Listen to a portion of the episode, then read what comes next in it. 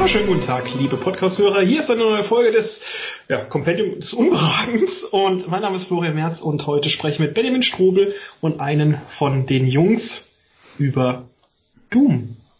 Genau. Hallo, ja. ich bin auch hier. genau, also Mich Michael ist hier, dass ihr jetzt nicht Jan Lukas habt, der über Videospiele redet, ist ja nicht überraschend.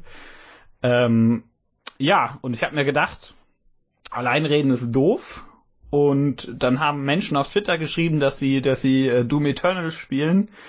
Dann habe ich die einfach gefragt, so, lass uns einfach eine Podcast-Folge darüber machen. Dass, äh, äh, dass der Ben dabei ist, überrascht euch jetzt als treue Hörer ja sowieso nicht, das wisst ihr. Das ist, der, ist ja praktisch verpflichtend bei einem, bei diesem Spiel aus, aus mehreren Gründen. Und äh, der Flo, wer ist denn der Flo? Wer kennt man dich denn?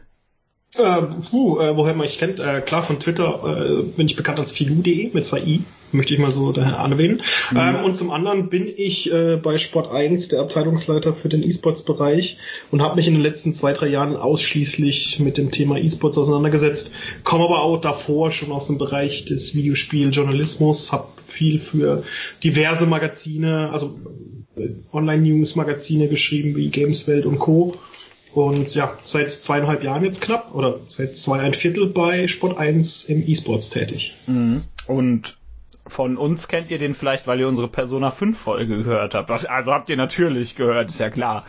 Überhaupt keine Frage. Bis heute eines der besten Spiele aller Zeiten. Sehr gut. Und ähm, das äh, möchte ich einfach nochmal hier anerkennen. Kauft euch Royal. Kauft euch sagen, Royal. Das ist, das ist perfekt, denn vor fünf beziehungsweise vor sechs Tagen ist ja erst Persona 5 äh, Royal erschienen. Ähm, Punkt. Ja, das war's. Ben, wer bist du noch? äh, ja, ich bin auf jeden Fall der, der ähm, Persona 5 noch nicht gespielt hat. Oh, jetzt ähm, ist der ähm, perfekte Zeitpunkt einzusteigen. ja, ja, das, das, das denke ich eigentlich auch. Also ich glaube, vormals, äh, als, als das das erste Mal erschienen ist, äh, in seiner Ursprungsversion, hatte ich, glaube ich, noch keine PS4 zu Hause stehen. Mhm. Bin mir gerade nicht sicher. Ähm, jedenfalls ging das an mir vorüber. Und jetzt denke ich mir aber, ja, die Leute reden ja so viel Gutes darüber. Und ähm, ja, ja, das, das lese ich bei Twitter, weil ich ja auch bei Twitter ähm, zu finden bin ähm, als Gamepsychologe. Und äh, ihr findet meine Gedanken zu Games auch ähm, auf verschiedenen Plattformen auf dailylipad.de mache ich das eine oder andere Review und für Behind the Screens äh, mache ich Beiträge in Podcast und Schriftform zu Psychologie und Games. Jetzt wisst genau. ihr Bescheid. Und mich kennt ihr vom Compendium des Unwagens, damit ich auch noch was dazu gesagt habe. Ähm, ja, und wir reden heute, wie schon gesagt, über Doom Eternal, das vor paar Wochen erschienen ist. Am irgendwas, 20. März oder so, ich weiß es gar nicht, ich hab's nicht im Kopf. Egal. Interessiert, äh, äh, sei mir ehrlich, interessiert auch niemanden. Und, Großartiges Spiel. Ja, äh, also Spoiler. ähm, also 2016 kam ja der Vorgänger raus, der gemeinhin Doom 2016 genannt wird, nicht weil es schon so viele Teile vorher gab. Und äh, über den hatten Ben und ich hier geredet. Und deswegen habe ich mir schon gedacht, dass wenn wir, also da habe ich mir gedacht, der spielt Eternal sowieso und dann muss ich ja sowieso mit dem drüber reden. Und richtig. richtig. Das wäre auch unhöflich, wenn nicht. Jetzt sind wir eben zu dritt. Es wird, dadurch kann es ja nur besser werden. 300 Prozent statt 200 Prozent eben. Und äh, ja, wir werden euch ich, ich, durch die heute mal so ein bisschen durch dieses Spiel führen äh, unsere Gedanken dazu äußern, was wir daran mochten, was wir mhm. eventuell nicht mochten.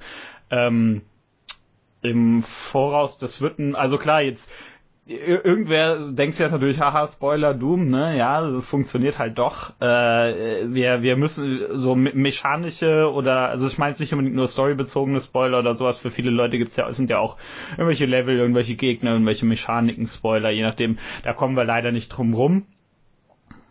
Ähm, aber ich denke, wenn ihr euch das hier anhört, dann also wir, dann wisst ihr das sowieso. Ich glaube, ich glaube nicht, dass wir irgendwie einen, dass wir zwei separate Teile dafür machen machen können. Ich glaube eher, dass da direkt so so ein bisschen wie Doom Eternal, das beginnt ja auch praktisch, das schmeißt einen ja praktisch auch ins direkt ins Spiel rein. Geht es auch nicht anders hier. Hier gibt's kein also jetzt hatten wir ein Intro, verdammt, aber ich wollte jetzt gerade sagen, hier gibt's gar kein Intro, hier geht's direkt in den Spoiler Teil rein. Ja. Aber jetzt hatten wir halt ein Intro, gut. Doom. Doom. Doom, ja. Wie fandet, erstmal frage ich mal, ähm, Ben, bei dir weiß ich das, aber trotzdem frage ich euch, äh, wie fandet ihr denn den, den 2016er, als der rauskam? Ben, ja, ich, äh, ja, ich fange einfach mal an. Es ist, glaube ich, ähm, zumindest den Hörerinnen und Hörern hier vom Compendium ähm, schon. Äh Hallo? Jetzt ist er weg. Das Doom hat ihn so sehr erschlagen, dass er einfach verschwunden ist. Ja. Ich, Gut, dann würde ich einfach das mal übernehmen, bis er wieder da ist. Ja. ähm, das, das Lustige ist bei Doom, ähm, ich habe, ich habe Doom also ich, ich muss mal ganz weit ausholen. Doom ja. gab es ja damals äh, für den PC und es war ja so neben Wolfenstein 3D von von It so der der der Shooter, ähm, der einfach alles revolutioniert hat im Endeffekt. Kein kein Spiel wie Doom war davor so wie Doom mhm. und Doom hat im Endeffekt das Shooter-Genre komplett neu revolutioniert. Und ich habe das damals auch tatsächlich bei meinem Bruder spielen können, dürfen. Der hat es sich. Und das ist sehr lustig. Wir haben das nämlich nie wieder danach gehabt. Wir hatten 90er, irgendwann im 90er, an Ende, Ende der 90er hatten wir so einen Videospielladen in unserer, in unserem Dorf. Mhm. Der hat sich auch nicht sehr lange gehalten, weil einfach keiner Videospiele gekauft hat. Heutzutage, heutzutage wird es sich vielleicht eventuell lohnen. Und da hat mein Bruder sich diese, diese Doom gekauft. Das war noch mit dieser, mit dieser Vier- oder Hochkant-Box, also diese Pappschachtel, wie man das noch kennt. Mhm. Mit äh, X Disketten und weiß was ich was noch alles. Und fand es damals sehr beeindruckend. Das hat mich halt immer wieder äh, begleitet sozusagen, wenn ich Doom eigentlich immer kannte. Meine Videospielbegeisterung hat sich ja nicht nachgelassen, die hat sich eher verstärkt. Ich habe dann irgendwann mal eine Beruf Berufung in das äh, über Videospiele schreiben gefunden. Und 2016 war für mich so ein Jahr. Ich wollte Doom eigentlich immer mal kaufen. Mhm. Das ganze Jahr über. Ich habe es aber nicht gemacht oder bin nicht dazu gekommen äh, weil ich mich auch nicht intensiv damit beschäftigt habe. Dann gab es auf Twitch einen ähm, Streamer, den gibt's hier immer noch, der heißt Man vs. Game. Und der hat im Oktober 2016 hat er Doom als äh, so ja Halloween äh, oder Halloween Month, also spielt immer im, im Oktober spielt er immer Videospiele, die so einen Horrorbezug oder Terrorbezug haben, mhm. unter anderem ähm, Doom. Und das hat er durchgespielt auf Nightmare. Und ich fand das so krass, also ich fand das so begeisterungsfähig, dass ich mir dann wirklich im Anschluss das Ding gekauft habe. Und ja. hab das dann, hab das dann auch durchgespielt und hab zuerst normal gespielt und hab ich irgendwann mal, ach nee, komm, ich muss es, ich möchte das wie er machen und hab's dann auf Albtraum durchgespielt. Mhm.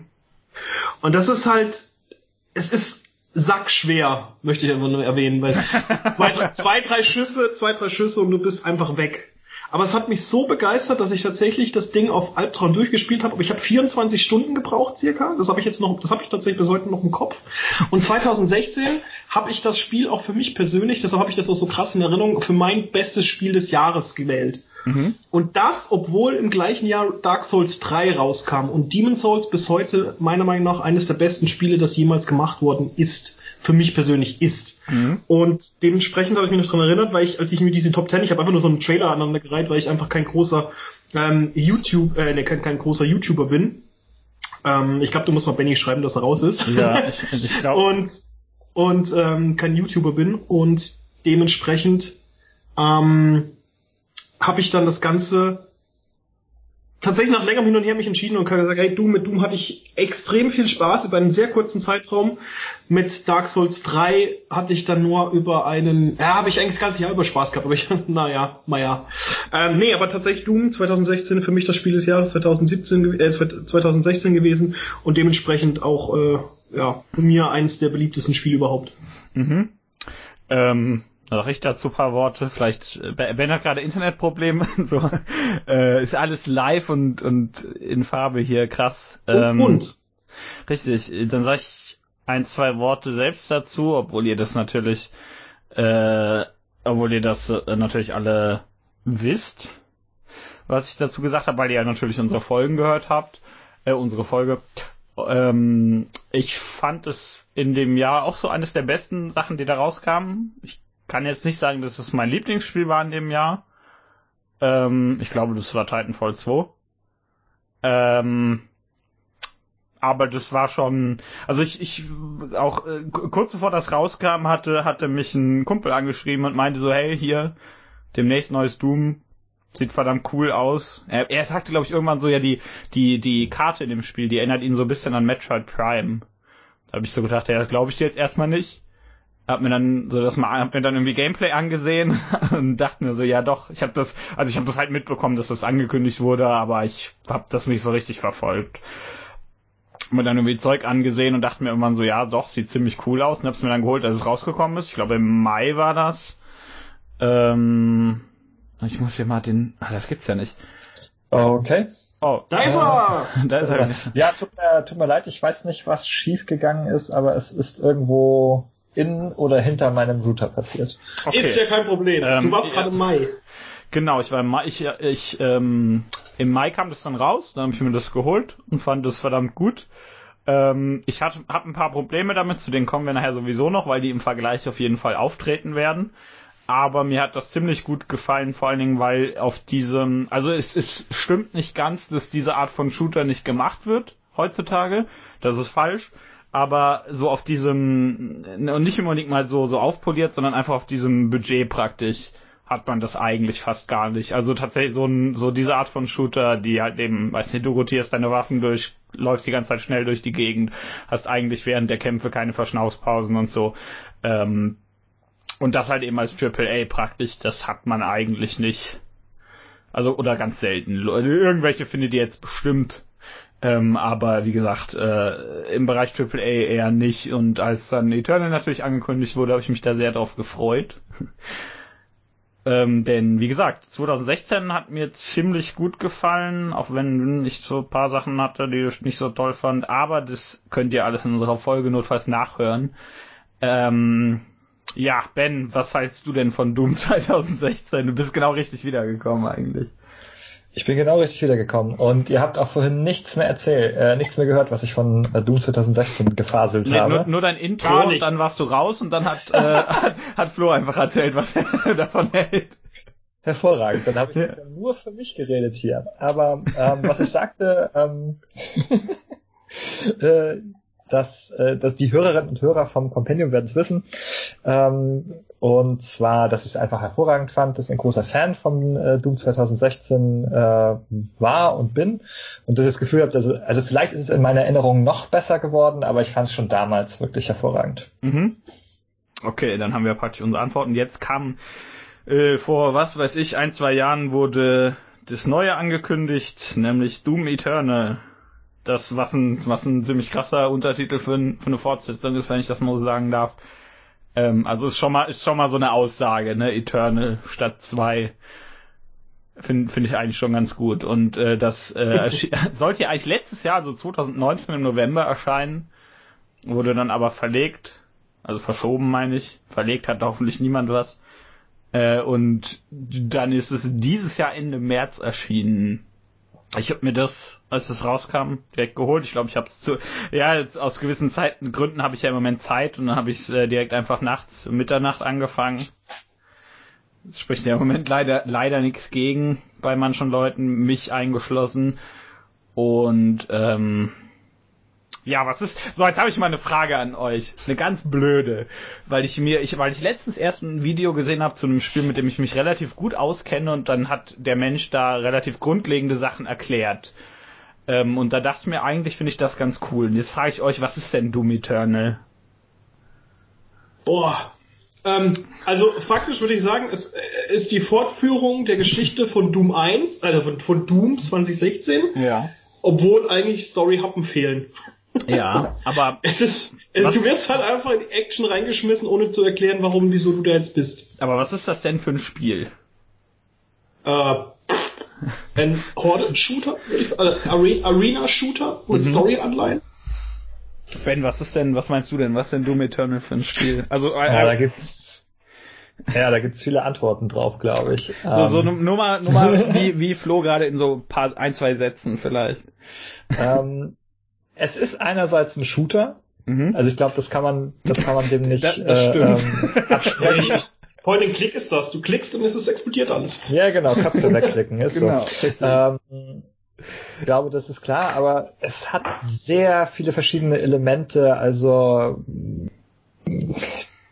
die ist interessant, also die, die so ein bisschen hinausgehen über ein, über ein Standard-Shooter-Formular. Mhm. Ähm, vielleicht also so ein bisschen, es hat so ein bisschen dieses, äh, es hat Plattforming, es hat Geheimnisse, Rätsel, Exploration, fast so ein bisschen etwas Metroidvania-artiges. Mhm. Ähm, da steckt ganz viel drin, habe ich das Gefühl. Ja, also ich habe zu einem zu einem Kumpel aus Spaß mal gesagt, immer wenn der der Regisseur Hugo Martin heißt der, wenn der, wenn der irgendwo was gespielt hat und da eine Gameplay-Mechanik gefunden hat, die noch nicht in Doom war, dann hat er gesagt, ja, die müssen wir jetzt auch noch reinnehmen. Vor allen Dingen bei so, bei so ein, zwei Sachen im Spiel. Ich, im, wenn man, wenn man, es gibt ein Level in diesem Spiel, in dem kann man schwimmen. Das macht man drei, vier Mal, das macht man nur in diesem Level.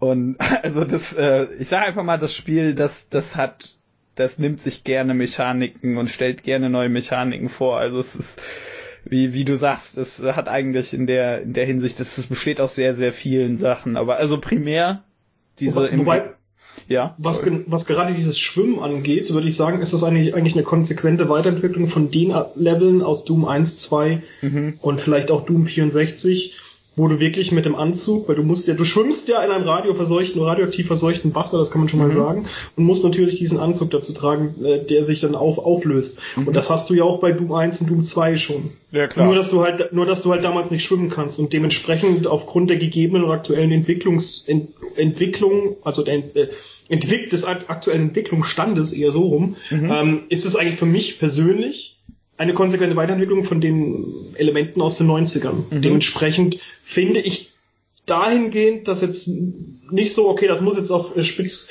äh, äh auf Knopf kommen, äh, Spitze auf Kopf muss das da drin sein, sondern es ist im Endeffekt, okay, wir hatten das früher, lass es doch mhm. einbauen, was ist der konsequente Schritt? Läuft er jetzt dadurch so seichtes Wasser durch oder taucht er ein? Ja, taucht ein. Okay. Mhm. Und dann sind halt die Rätsel im Endeffekt eingeba eingebaut worden und das passt dann schon. Mhm, ja, Aber ich würde, was, was, was ich, was Benjamin oder Benny gesagt hatte, wo ich gerne widersprechen möchte, Metroidvania, weil du hast, äh, sehe ich tatsächlich nicht, weil du hast bei Doom nicht den Backtrack-Effekt. Du kannst zwar natürlich zurück in die Level rein, um sozusagen die ganzen vermissten ähm, äh, vergessen oder verpassten äh, Secrets zu, zu holen, äh, Secrets zu holen, aber du brauchst dafür keine neuen Fähigkeiten. Und das ist ja der Aspekt von, von Metroidvania-Spielen, wie bei zum Beispiel bei Star Wars äh, Last, äh, Last Jedi oder wie, wie dieses Spiel hieß, was ja vor kurzem rausgekommen ist, da konntest du ja die ganzen Planeten automatisch anreißen und bist halt bei manchen bis zu einem bestimmten Punkt gekommen, musstest aber dann Fähigkeiten erlangen und die erhältst du dann erst, wenn du irgendwo anders dann dich weiter bewegst und sowas.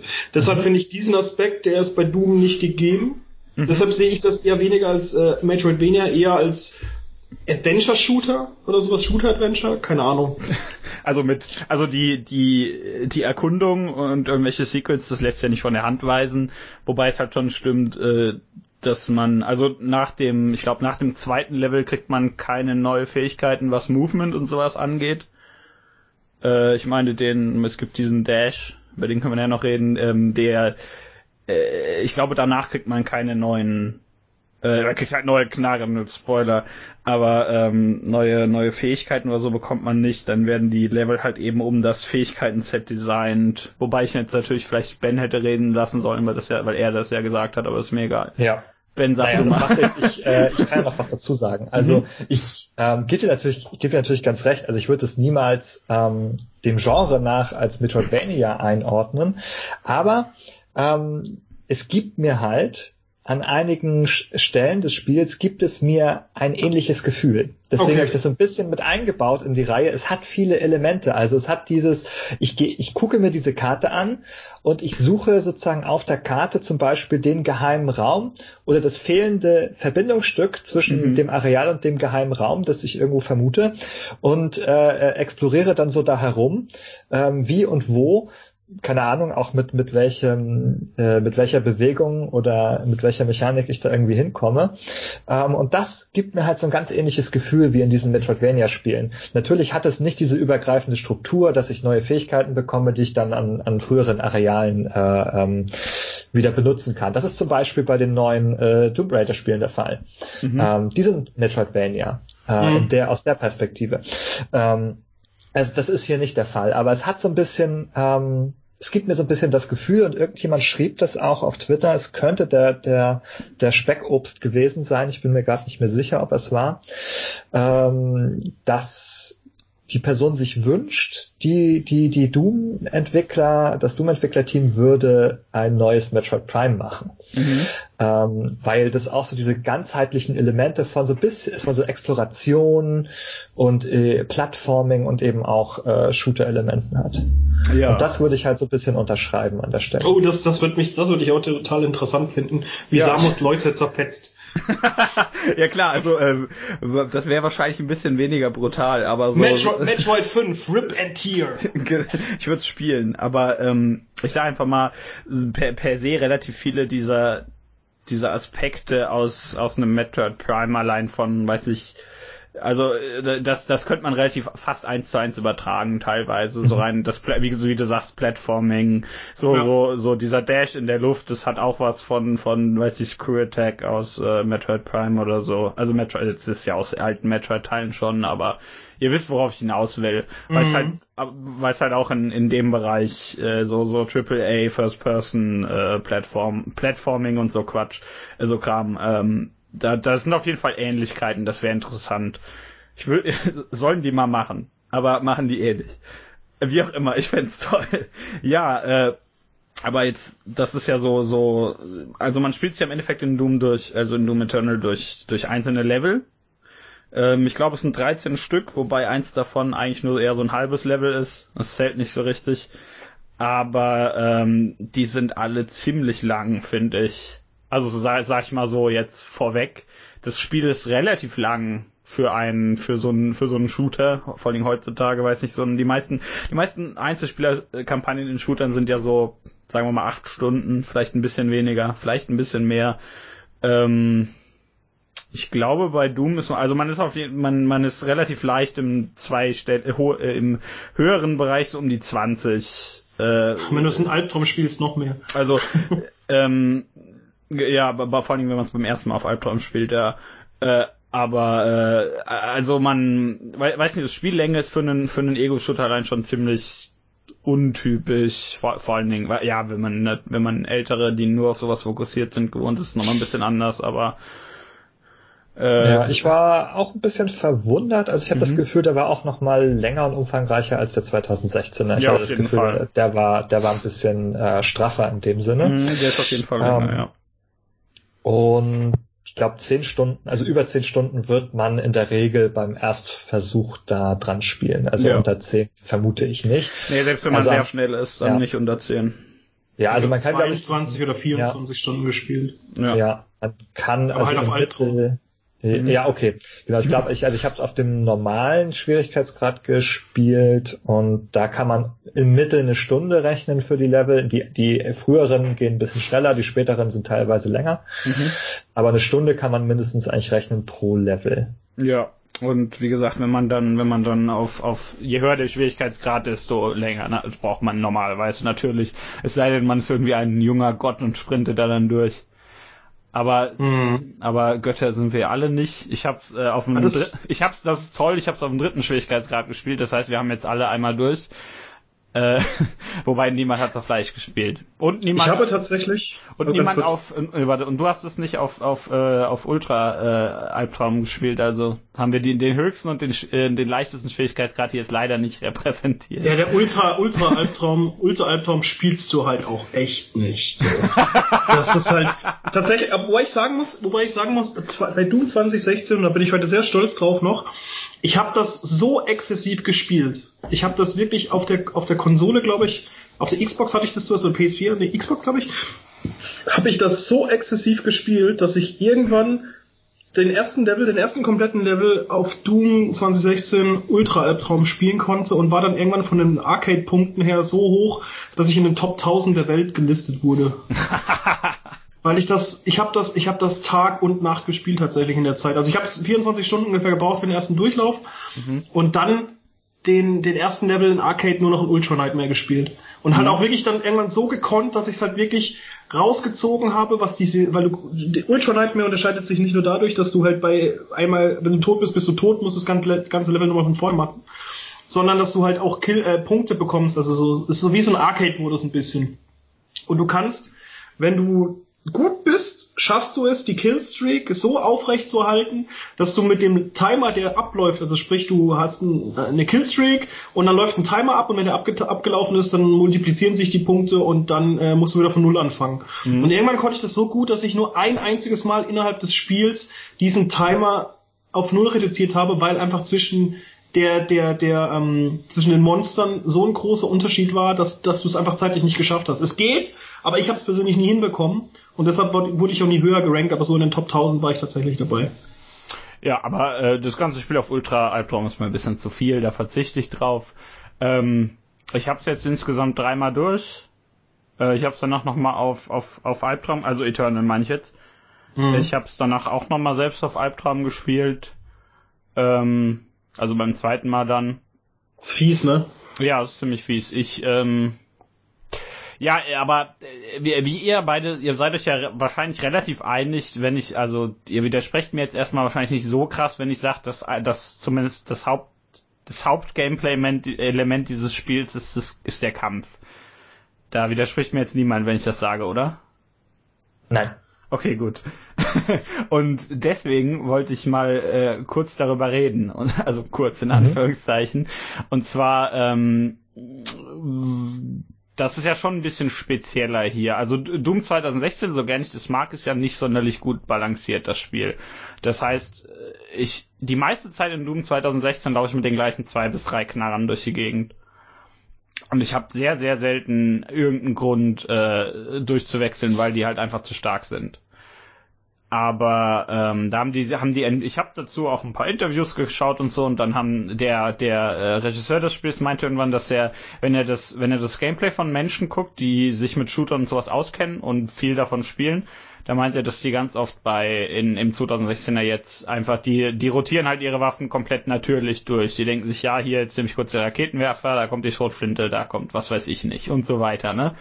Und er meinte, wenn er sich dann das Gameplay von Leuten ansieht, die halt, die sich nicht so gut mit Shootern auskennen, dann sind die halt ganz oft auf den gleichen zwei oder manchmal auch nur einer Waffe.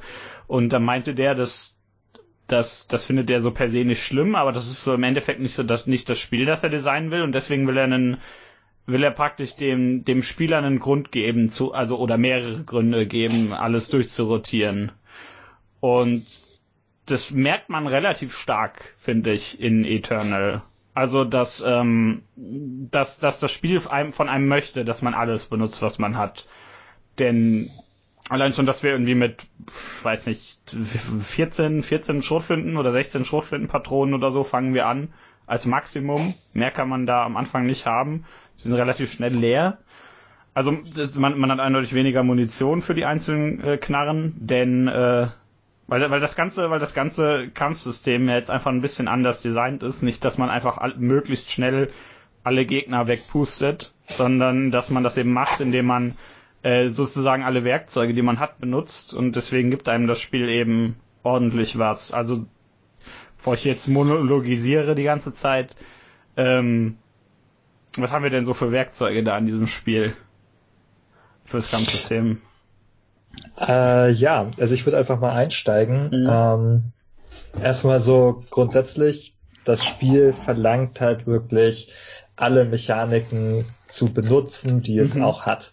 Also es ist, er zwingt quasi sozusagen durch seine Struktur, durch seine äh, Mechaniken, dass man alles benutzt.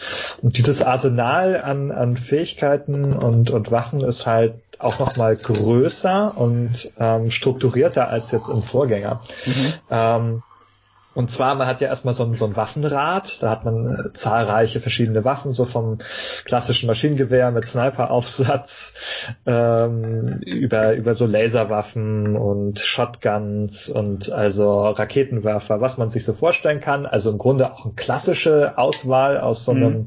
Titel wie Doom, wie man es auch kennt. Und es kommt dann noch so, so ein paar Spezialwerkzeuge hinzu. Ähm, und das ist aber auch ganz eng strukturiert, wie die funktionieren sollen und wie man die zu gebrauchen hat. Da gibt's ja einmal die, die Kettensäge, ähm, die man auf kleinen Gegnern benutzen kann, um Munition zu bekommen.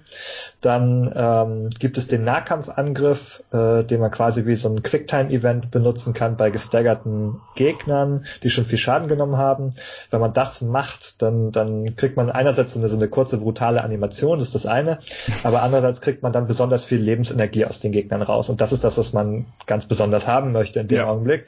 Und dann kommt noch so der Flammenwerfer dazu, äh, den man per Tastendruck aktivieren kann. Ähm, der wie auch die Kettensäge einen Cooldown hat. Und wenn man den benutzt, dann verlieren die Gegner so Rüstungsteile. Also hat man sozusagen so, so drei Ressourcen des Spiels quasi Munition, mhm. Rüstung und Energie, auch auf so drei ähm, ja, Gadgets oder Systeme irgendwie aufgeteilt, die man alle drei benutzen muss.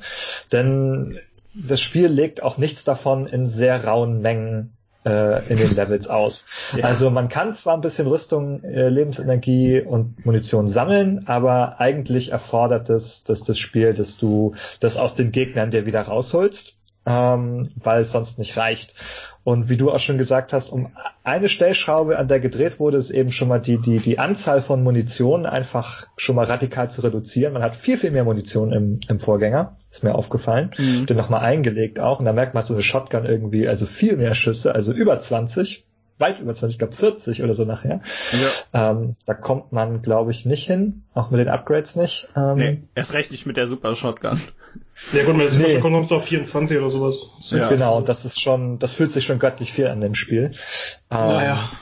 Äh, Also für eine Super Shotgun. Ja, ähm, also wenn du mit 12 anfängst, sind 24 voll geil. Zum, zum Beispiel, wir haben eben den, den hier die die Balliste, die die Gausskanone aus 2016 ersetzt. Da hat man irgendwie was sieben oder neun Schuss am Ende für höchstens.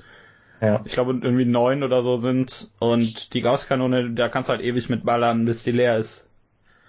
Ja, das war übrigens auch meine Kombination. Also wenn du vorhin gemeint hast, dass man durch die Waffen rotiert ist, ich habe tatsächlich bei Doom 2016 als ich es mal wieder gespielt habe, mhm. also ich spiele es eigentlich tatsächlich immer wieder, weil es für mich einfach so Hop, Hop in and slash good ja. äh, Spiel ist, habe ich immer ähm, die Super Shotgun benutzt. Ja. Das äh, Maschinengewehr wegen den Raketen, weil die einfach sehr viel Schaden machen. Mhm. Ähm, die Kettensäge habe ich sehr gerne benutzt. die funktioniert ja ein bisschen anders, ja. Mhm. Finde ich auch besser. Ich finde, im alten fand ich die besser, weil mhm. im alten habe ich die auch häufiger mal gegen stärkere Dämonen einsetzen können. Was im neuen Teil, im neuen Teil stehe ich teilweise vor den Gegnern und, und drücke halt auf die Taste und dann passiert halt nichts, weil ich halt einfach nur ein oder zwei Aufladungen habe. Mhm. Das finde ich tatsächlich eine Verschlimmbesserung, aber es ist natürlich ein kleiner, ein kleiner Makel im Endeffekt. Und äh, äh natürlich die BFG habe ich äh, gerne benutzt. Ja, ja, also die, die, die Super-Dinger, die zählen ja in dem Aber meine, meine Kombination, die ich halt immer benutzt habe, halt Super Shotgun, äh, Gauss Cannon, dann äh, das Maschinengewehr und das Plasma Rifle. Und beim neuen genauso, weil ich halt einfach mit denen sehr gut zurande gekommen bin. Mhm. Ja. Also ich muss auch sagen, ich hatte auch Lieblingswaffen. Mhm. Also auch schon im 2016er. Aber die habe ich, ich habe hier auch ein paar Lieblingswaffen. Aber das Spiel ist, wie gesagt, echt clever darin, einen trotzdem so ein bisschen zu natschen, in die eine oder andere Richtung andere Waffen zu verwenden. Also und in dem Sinne finde ich auch die neue Kettensäge eigentlich, also mechanisch clever, mhm. weil sie einen, also viel mehr zwingt, andere Dinge zu tun. Und du kannst sie auch nicht ja. einfach als Abkürzung benutzen und sagen, ja, ich kettensäge jetzt irgendeinen Gegner, der mir sonst zu blöd ist, ähm, das geht nur, wenn man drei Aufladungen gesammelt hat, also dreimal so ein Kanister gesammelt hat für die, dann kann man damit die, die meisten größeren Dämonen wegsägen. Mhm. Ähm, aber eigentlich sagt das, eigentlich sagt das Spiel dir, hör mal zu, du wirst eigentlich nie drei Aufladungen haben, also denk gar nicht erst so richtig drüber nach, sondern äh, überleg dir mal, wie du die anders wegkriegst. Und da fängt der Zwang sozusagen oder der, der Nudge äh, äh, so an, zu überlegen, hm, ja gut, mit welcher anderen Waffe kann ich denn jetzt am leichtesten, wenn ich schon nicht schummeln kann, mit so einer Kettensäge oder so, wie kriege ich die Gegner denn dann weg mhm. äh, auf eine möglichst leichte Weise? Und was halt, also wo einem das Spiel hilft, ist, dass es halt einem bei neuen Gegnern, also bei den größeren, so eine Art Mini Tipp-Tutorial gibt, wie die jetzt am besten zu besiegen sind oder was eine Strategie ist. Da gibt's hier diese fliegenden äh, Köppe, keine Ahnung, wie die im, im Spiel genannt Echo werden. Demons. Den kann man halt irgendwie so eine Granate ins, ins Maul schmeißen und dann sind die sofort gestaggert. Dann kann man die mit einem Angriff gut. erledigen. Ja. Das, das ist der cartoonist, cartoonist Geräusch ever. ja, die manchmal, genau. Das ist ja. sehr gut. Ich, genau. Da merkt man halt, dass das Spiel sich auch nicht ernst nimmt. Also ja. nicht zu ernst, nicht teilweise, teilweise, teilweise zu ernst, teilweise zu ernst, aber dann ist halt alles irgendwie so, ja, rip it here, rip it here. also es ist, ist schon, schon teilweise ziemlich blöd, ja. Aber nee, wie, wie du sagst, die, die Schwächen der Gegner, die einem das Spiel immer verrät, praktisch. Also ich, ich finde es auch relativ gut, weil ich nicht finde, dass, äh, dass diese Art von Spiel, in der sollte ich mich nicht großartig damit beschäftigen müssen, was denn jetzt die Schwäche des Gegners ist, sondern sagt, dann sagt das Spiel halt, ja, schießt dem, der, schießt der Spinne halt auf die Kanone da auf dem Rücken. Und ja, also das, das ist super das, froh. Ja. Genau, da wollte ich ganz genau sagen, das finde ich übrigens super gut, dass das Spiel diese Tutorials dir bietet. Ja. Weil, ähm, weil, ihr, weil ihr beide ja meintet, man muss ein bisschen rotieren und das, ja, das stimmt auch, ich habe nochmal drüber nachgedacht. Das ist ja das Geile, weil jeder, jeder Gegner hat im Vergleich zum Vorgänger, hat ein bisschen mehr seine Schwachstellen äh, stärker herausgearbeitet. Sprich, der Kaki-Dämon äh, schmeißt eine Granate oder schießt eine Granate mit, mit einem Schrotgewehr in, ins Maul. Bei, beim, beim, ähm, beim, wie heißt es, beim Rave? Nee beim Skelett, bei dem Skelett, äh, Raketenskelett, wie heißt das Ding denn? Äh, äh, Revenant. Beim Revenant äh, haust du die, die, die, die Düsen von den Seiten weg. Beim, beim Gehirn auf den Beinen haust du die zwei Gehirnhälften weg oder staggerst es auch mit den Granaten und mit, dem, mit den Haftgranaten. Und das finde ich ziemlich geil, weil das bringt dich nämlich dazu zu rotieren, weil die Schild, die Schild-Grunts, äh, die bekommst du am besten weg, wenn du halt mit einem Plasma-Rifle draufballerst. Ja, also wir haben praktisch, wir haben für, praktisch für jeden Gegner eine Schwäche, die man glücklicherweise nicht benutzen muss, aber die einen bei den, also bei allen stärkeren Dämonen meine ich jetzt, so einen, so einen kleinen Idioten, den kann man immer noch wegballern, womit man will. Und in den meisten Fällen benutzt man immer die Kettensäge oder irgend, weiß nicht, das, das, die, die Waffen, die am wenigsten Munition verbrauchen oder wenn man gerade die Superschrotflinte hat, dann eben die, die funktioniert immer recht gut. Aber so per se hat das Spiel halt, ähm, macht das Spiel halt bei jedem Gegner, bei dem es was sehr Spezielles zu tun gibt, verrät einem das Spiel das sofort. Ähm, bei allen anderen Gegnern listet es im Menü eine Schwachstelle, wie zum Beispiel äh, irgendwelche Dämonen, die gerne auf dich zustürmen, irgendwelche großen, da heißt es mit der Chain Gun kann man die sehr leicht äh, betäuben. Und ja, Chain Gun funktioniert gegen alles gut, denn das ist das Prinzip dieser Knarre, dass diese möglichst viele Kugeln in möglichst kurzer, äh, kurzer Zeit abfeuert. Aber zum Beispiel, ja, dieser Dämon, der wird halt eher von der, von der Chain Gun äh, betäubt oder sowas. Also im Endeffekt haben wir für die meisten Sachen eine optimale Lösung, die nicht unbedingt, äh, die aber nicht unbedingt erzwungen wird. Also zum Beispiel, wo wir bei den Calco Demons waren, die man mit der Granate anschießt, die kann man auch mit der Balliste sehr leicht zerschießen, weil die stark gegen fliegende äh, Sachen ist. Oder die, die, ähm, die Revenants mit ihren zwei Raketendingern da auf dem Rücken, die kann man natürlich auch mit mehreren Waffen abschießen, wobei sich natürlich immer die, ähm, das Zielfernrohr bei sowas anbietet. Das, ja. macht, das funktioniert da relativ gut. Genau, also es gibt halt auch manchmal so zwei, drei Waffen, die ganz gut sind, sozusagen. Mhm. Also wenn es zum Beispiel um, um diese Revenants geht, also da habe ich, also wenn ich die gesehen habe, dann hatte ich immer so zwei, so zwei Go-Tos. Also entweder bin ich halt auf Sniper gewechselt, um die halt wegzuschießen, ähm, oder was auch sehr, sehr gut funktioniert hat, weil es, weil da gibt's so eine, da gibt's so eine Snap-on-Mechanik ähm, bei den äh, Granaten von der Standard-Shotgun. Mhm, ja. Diese Haft, diese Haftgranaten. Und wenn du die also einigermaßen grob gut in die Richtung geschossen hast, dann sind, sind die auch so ein bisschen rangesnappt an diese Schwachpunkte oben. Ja. ja. Ähm, das bei fand den, ich auch sehr gut. Bei den Revenants, also oder bei den bei den äh, Mancubus, was auch ein fürchterlicher Name ist, ähm, da, denen kann man ja auch zwei Kanonen wegschießen. Wie gesagt, da geht, funktioniert auch zum Beispiel das Plasmagewehr mit dem Hitzestoß sehr gut, weil das die immer trifft praktisch.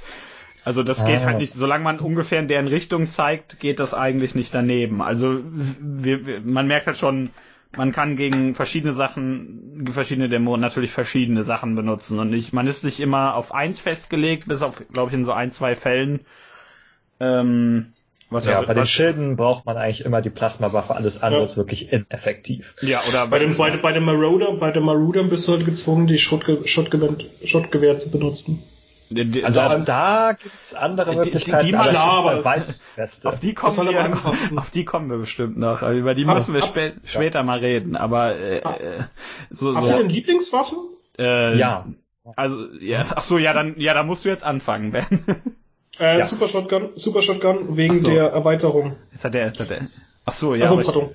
Egal, jetzt Super Shotgun wegen der Erweiterung. Dann, dann ja. wenn du schon dran bist, dann erzähl uns doch mal, bevor du uns hier so hängen lässt. Es ist so gut. Es ist einfach das, es ist die geilste Mechanik, die ich seit Doom 2016 äh, jemals erlebt habe. Ich habe in Doom 2016, wie gesagt, hauptsächlich mit der Shotgun gearbeitet, weil ich bin jemand, ich benutze nicht gerne Waffen, um Schwachstellen auszunutzen, sondern einfach äh, Super Shotgun, zwei Sekunden, zwei, zwei Zentimeter vom Gesicht und Doppellauf und Peng und weg ist das Gesicht so gefühlt. Mhm. Ähm, und diese, diese Kette, du hast bei der, also bei Doom Eternal hast du mit der Super Shotgun eine Fähigkeit, du hast so eine, eine Kette bekommen, mit der du dich an Gegner ranziehen kannst, die kurz staggerst oder halt auch ähm, betäubst und dann kannst du halt einfach mal draufballern. Und ich finde das halt einfach so gut. Das funktioniert auch, wenn du im Sprung bist. Wenn du im Sprung bist und du äh, merkst, du kommst irgendwo langsam nicht ran, da ist ein Gegner, dann kannst du mit der Kette kannst du dich an den Gegner ranziehen. Das hat auch ziemlich cool, habe ich auch sehr oft gemacht. Bin einfach nur durch die Gegend gehüpft und hab mich an die Leute dran gekettet.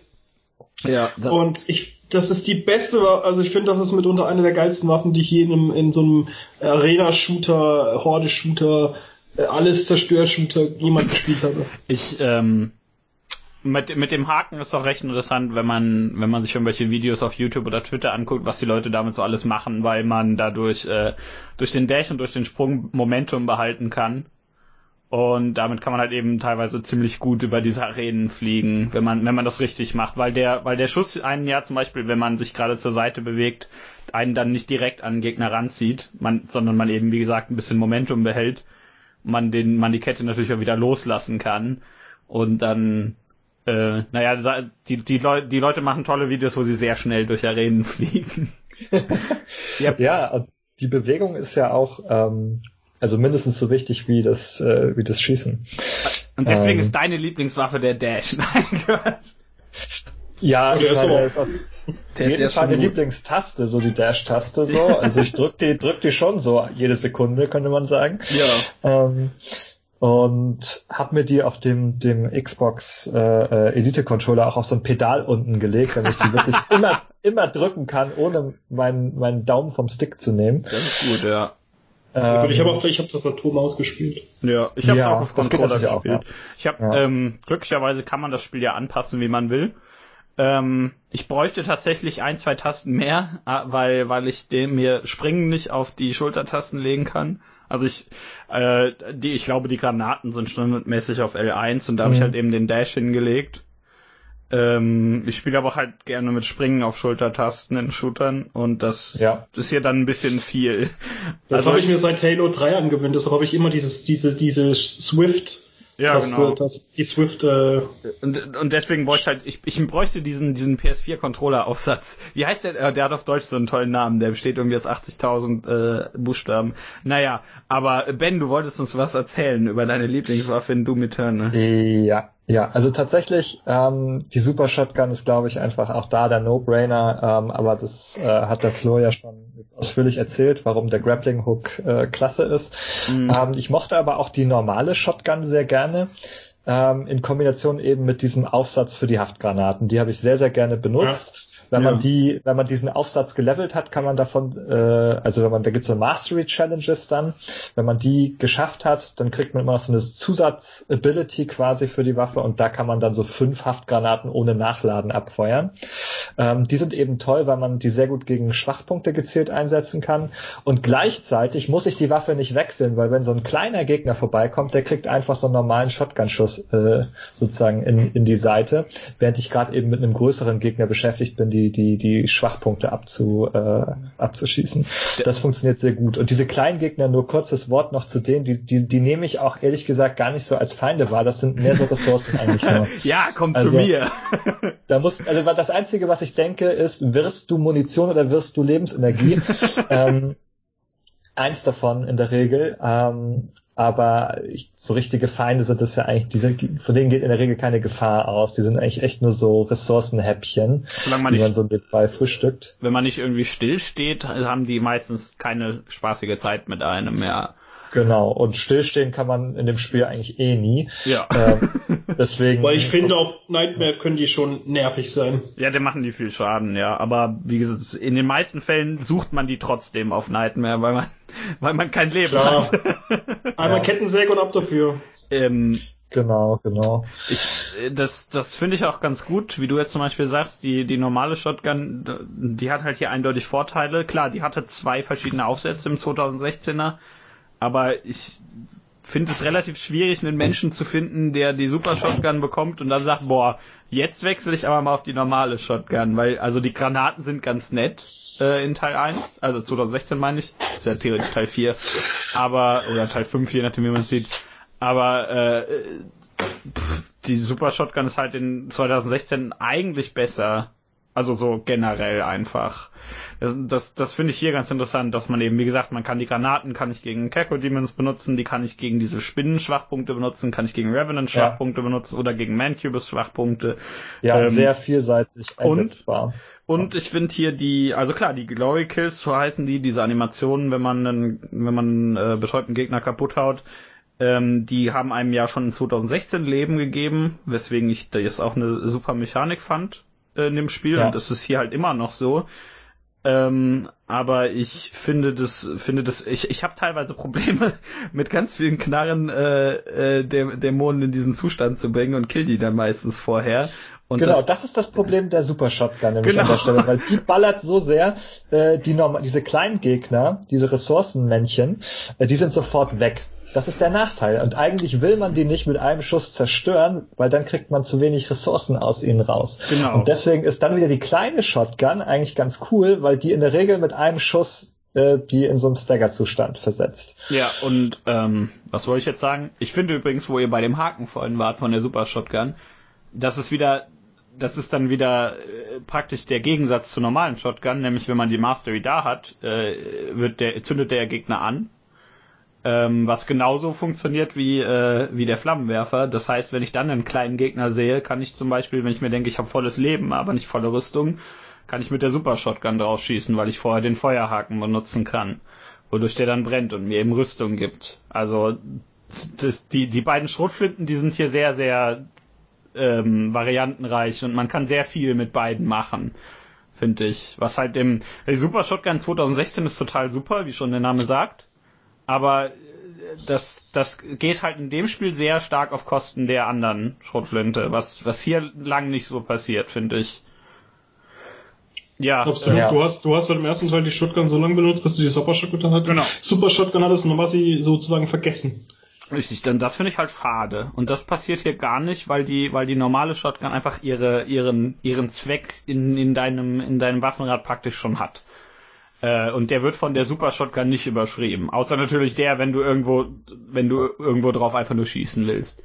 Wobei da auch die, äh, wobei da die normale Schrotflinte durch ihren zweiten Mod, der, der, der nicht so oft von den meisten Leuten benutzt wird, nämlich diese, dieser Gatling äh, Rotator dafür, dass du eben möglichst viel, viele Patronen möglichst schnell in irgendwas ballern kannst. Der ist halt der, wenn du, wenn du einfach nur Schrotflintenmunition in irgendwas ballern kannst, ist, willst, ist der immer noch besser als die Super Shotgun. Also zum Beispiel, wir haben ja auch, ähm, wir haben ja normale Granaten und dann haben wir noch diese, diese Granaten, die Zeug einfrieren. Ähm, kannst halt nicht mehr bewegen und wenn man boah die habe ich halt so gut wie gar nie benutzt ne? die sind verdammt gut wie kannst du das die tun? sind super gut aber ich habe das das tatsächlich das tatsächlich ähm, ich habe stimmt ist mir aufgefallen ich habe erst relativ spät auf die Tastatur gewechselt jetzt wo ihr sagst und ich habe auf dem Gamepad haben mir tatsächlich Tasten dafür gefehlt, wo ich dann relativ zackig die schnell wechseln kann. Weil du hast bei der Swift-Tastenbelegung äh, Swift, ähm, hast du die auf dem Steuerkreuz. Mhm. Und die Finger, den Finger vom Laufstick äh, zu nehmen, um die, um die Granaten zu wechseln, ist halt so gut, habe ich so gut wie gar nie gemacht, weil es einfach zu, ja, weil mir einfach dann die Bewegung fehlt. Und das ist halt, das, bei Doom keine Bewegung haben, ist halt eigentlich fast schon ein Todesurteil gefühlt. Das, das musst du andersrum machen. Du musst dauerhaft auf der Frostgranate sein und dann, wenn du die gefeuert hast, auf die normale wechseln. Ich habe halt, ich habe halt dadurch, ähm, habe ich äh, durch die normale habe ich halt immer die Kaki-Dämonen mhm. ähm, äh, erledigt und musste dann halt nicht zur Schrott, Sch, äh, Shotgun, Shotgun, äh, zur, zur, zur normalen Shotgun wechseln. Also dementsprechend. Ja. Aber ähm, was ich eigentlich sagen wollte, vor allem mit der, mit der, mit dieser Frostgranate ist eben dann der dieser Gatling-Mod für die Shotgun die wahrscheinlich beste Art, um Schrotflintenschuss in irgendwas reinzuballern. Also möglichst schnell, möglichst viel. Aber ähm, ja, äh, übrigens kleiner Tipp, am besten einfach, ähm, äh, am besten, ich, ich, ich muss zugeben, ich finde, wie gesagt, das Spiel ist relativ überladen steuerungstechnisch, man, also, nee, überladen ist das falsche Wort. Äh, fast jede Taste ist belegt. Äh, überladen wäre, wenn ich nur irgendwelche blöden Kombinationen hätte. Aber äh, praktisch auf, ich, ich muss fast jede Taste irgendwann mal drücken, das wollte ich damit sagen. Und ich finde, beim Controller hilft es auf jeden Fall, wenn man sich irgendwann äh, angewöhnt, dass man relativ schnell zwischen diesem normalen Griff, wie man Controller in der Hand hält, und der Klaue sozusagen wechseln kann auf beiden Seiten. So, also dass man eben mit dem mit dem Zeigefinger ähm, entweder das Steuerkreuz oder die äh, Face Buttons bedient. Muss das fu funktioniert hier relativ gut, finde ich. Wenn, wenn ich den Dash auf auf ich glaube auf Kreis ist er standardmäßig oder auf B auf dem Xbox Controller, wenn ich ihn da gelassen hätte, würde ich wahrscheinlich die ganze Zeit die Hand sehr sehr komisch an meinem Controller halten aber weiß nicht, fu funktioniert relativ gut so. Aber ich muss wahrscheinlich auch noch irgendwas zu einer Lieblingswaffe sagen. Jetzt habt ihr ja die beiden Schrotflinten durch. Kann ich die nicht mehr machen? Doch, ähm, klar. Nee, das wäre langweilig. Das wär langweilig. Ja, also wenn es deine Lieblingswaffe ist. Die, die beiden mag ich sehr gerne, aber generell ist, ähm, finde ich, glaube ich, die äh, Waffe, die ich persönlich so generell am meisten mag, ist äh, die Balliste. Und zwar nicht wegen des normalen Schusses, den die hat. Es ist halt so eine, so eine relativ starke Hitscan-Waffe, ähnlich wie die Gausskanone. Also wir haben eine, eine, eine relativ kleine Hitbox, viel Schaden und ähm, wie, fast keine. Ja, ich glaube, wir haben die, die Kugel ist halt sofort da, wenn man schießt. Die im Gegensatz vor allen Dingen zum, zum, äh, zum Plasmagewehr oder zum, ähm, wie heißt es denn, zum normalen Maschinengewehr, die schießen relativ langsam. Ähm, aber die hat einen sehr schönen Mod, bei dem man die aufladen kann und ich also die hat zwei Mods logisch, aber die, die hat eben einen Mod, den man dann aufladen kann und wenn man dann äh, schießt, haftet sich das Projektil an Gegner an und explodiert. Und das macht erstmal macht es in einem ziemlich großen Bereich ziemlich viel Schaden. Und die Mastery davon ist sehr toll, denn die bewirkt das, wenn man mit diesem Projektil einen Gegner auch tatsächlich trifft, also mit dem Projektil und nicht mit der Explosion, dass die Waffe sofort wieder anfängt, sich aufzuladen, wodurch man damit eben diese neuen Schuss oder wie viel man mit dem Ding hat, ziemlich schnell in auch stärkere Gegner, wie zum Beispiel, also es gibt ja die, es gibt ja zwei fliegende, äh, also zwei große fliegende Gegner, nämlich auch die Pain Elementals, das sind so größere fliegende, die auch ab und zu kleinere Gegner beschwören und sowas, die kriegt man damit zum Beispiel ziemlich gut weg. Weil, wie, wie gesagt, durch die Explosionen werden die betäubt. Wenn man, wenn man die tatsächlich trifft, lädt sich die Waffe direkt wieder auf funktioniert eigentlich bei allen großen Dämonen gut. Bei kleinen ist es ein bisschen eine Verschwendung und mit ein bisschen Pech trifft man die nicht, weil das Projektil dann auch wieder langsamer fliegt. Also das, das, das, da muss man tatsächlich zielen. Aber ich mag diese, dieses Prinzip davon, dass man praktisch dafür belohnt wird, wenn man auch richtig damit trifft. Das gefällt mir ziemlich gut. Mhm, ja. ja, kann ich nachvollziehen. Ich muss sagen, die Mod habe ich gar nicht so benutzt. Das ist so ein bisschen, also. Super. Also Raketen vom Maschinengewehr. Nee, ich meine. Achso, ja, nee, die. Ja, nee, ich meine die, ich meine die ähm, von, von der Balliste, diese, diese Explosion. Ach so. Die meinte ich jetzt. Ähm, Doch, die habe ich auch benutzt. Genau, und ähm, die andere Mod von der Balliste habe ich selten benutzt. Also die, da, das ist zur Erklärung, das ist so ein, so ein, sagen wir, sehr breites Projektil, was sehr viel Schaden macht. Also ich weiß gar nicht, warum ich die nicht benutze, weil die sehr gut funktioniert. Das einzige Problem daran ist, man ist relativ, man ist langsam, während man die auflädt. Äh, aber macht verdammt viel Schaden und äh, schnetzelt sich sehr gut durch viele, viele Gegner gleichzeitig. Also auch hier, man sieht, äh, andere, also die beiden Mods haben ihre, ihre praktisch ihre Daseinsberechtigung. Ähm, bei ein, zwei Mods ist das leider nicht ganz so, aber die meisten Mods sind hier, finde ich, im Gegensatz, wir müssen den Vergleich halt immer ziehen, im Gegensatz zum 2016er wesentlich besser ausbalanciert. Denn ähm, zum Beispiel 2016er, wenn wir jetzt bei der Balliste sind, da gab es ja die Gausskanone. Gausskanone hatte zwei Mods, einmal so ein Zielfernrohr, womit es ein bisschen mehr Präzisionsschaden macht. Dann hatten wir noch das, äh, wie hieß es denn? Jetzt fällt es mir nicht ein. Äh, der, der Belagerungsmodus, genau. Und der Belagerungsmodus, der rotzt halt alles weg. Das ist mit Abstand die stärkste Waffe im ganzen Spiel. Also von der Bi von den Superwaffen natürlich abgesehen, ist klar. Von der Bioforce Gun? Nein! du, du, weißt doch, was The Rock gesagt hat. Die Bioforce Gun. The, The Rock wusste noch, wie das Ding heißt. Ähm, das hat natürlich eine verdammt, verdammt große Wumme, müsste die eigentlich auf Deutsch heißen. Die, die, die VGW. Aber das klingt, äh, klingt auch wieder blöd. Naja, abgesehen von den Superwaffen ist der, ist, war der eben dieser Belagerungsmodus der Gausskanone in 2016 mit Abstand die stärkste Waffe. Und ähm, dagegen ist zum Beispiel der andere Mod totaler Quatsch auf der auf der Gausskanone. Es sei denn, man hat irgendwie Probleme, Gegner zu erkennen, weil das ranzoomt. Aber ich glaube, wenn ich wenn ich sage, dass vor allen Dingen in 2016er Gegner nie sonderlich weit von einem entfernt sind, äh, ist das nicht, ist das jetzt nicht irgendwie gelogen? Aber ich bin, ich bin kurzsichtig, so ganz nebenbei. Mhm.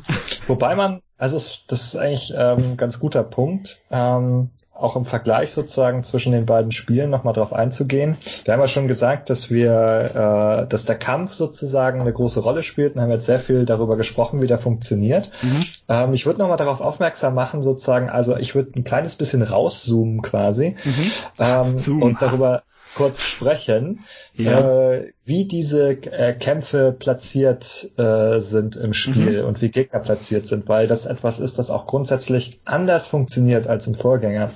Also der 2016er war da noch vergleichsweise klassisch. Da torkeln halt dann so Gegner im Spiel und manchmal spawnen welche dazu in bestimmten Arealen. Aber der ist auch schon relativ gut gespickt mit so Gegnern.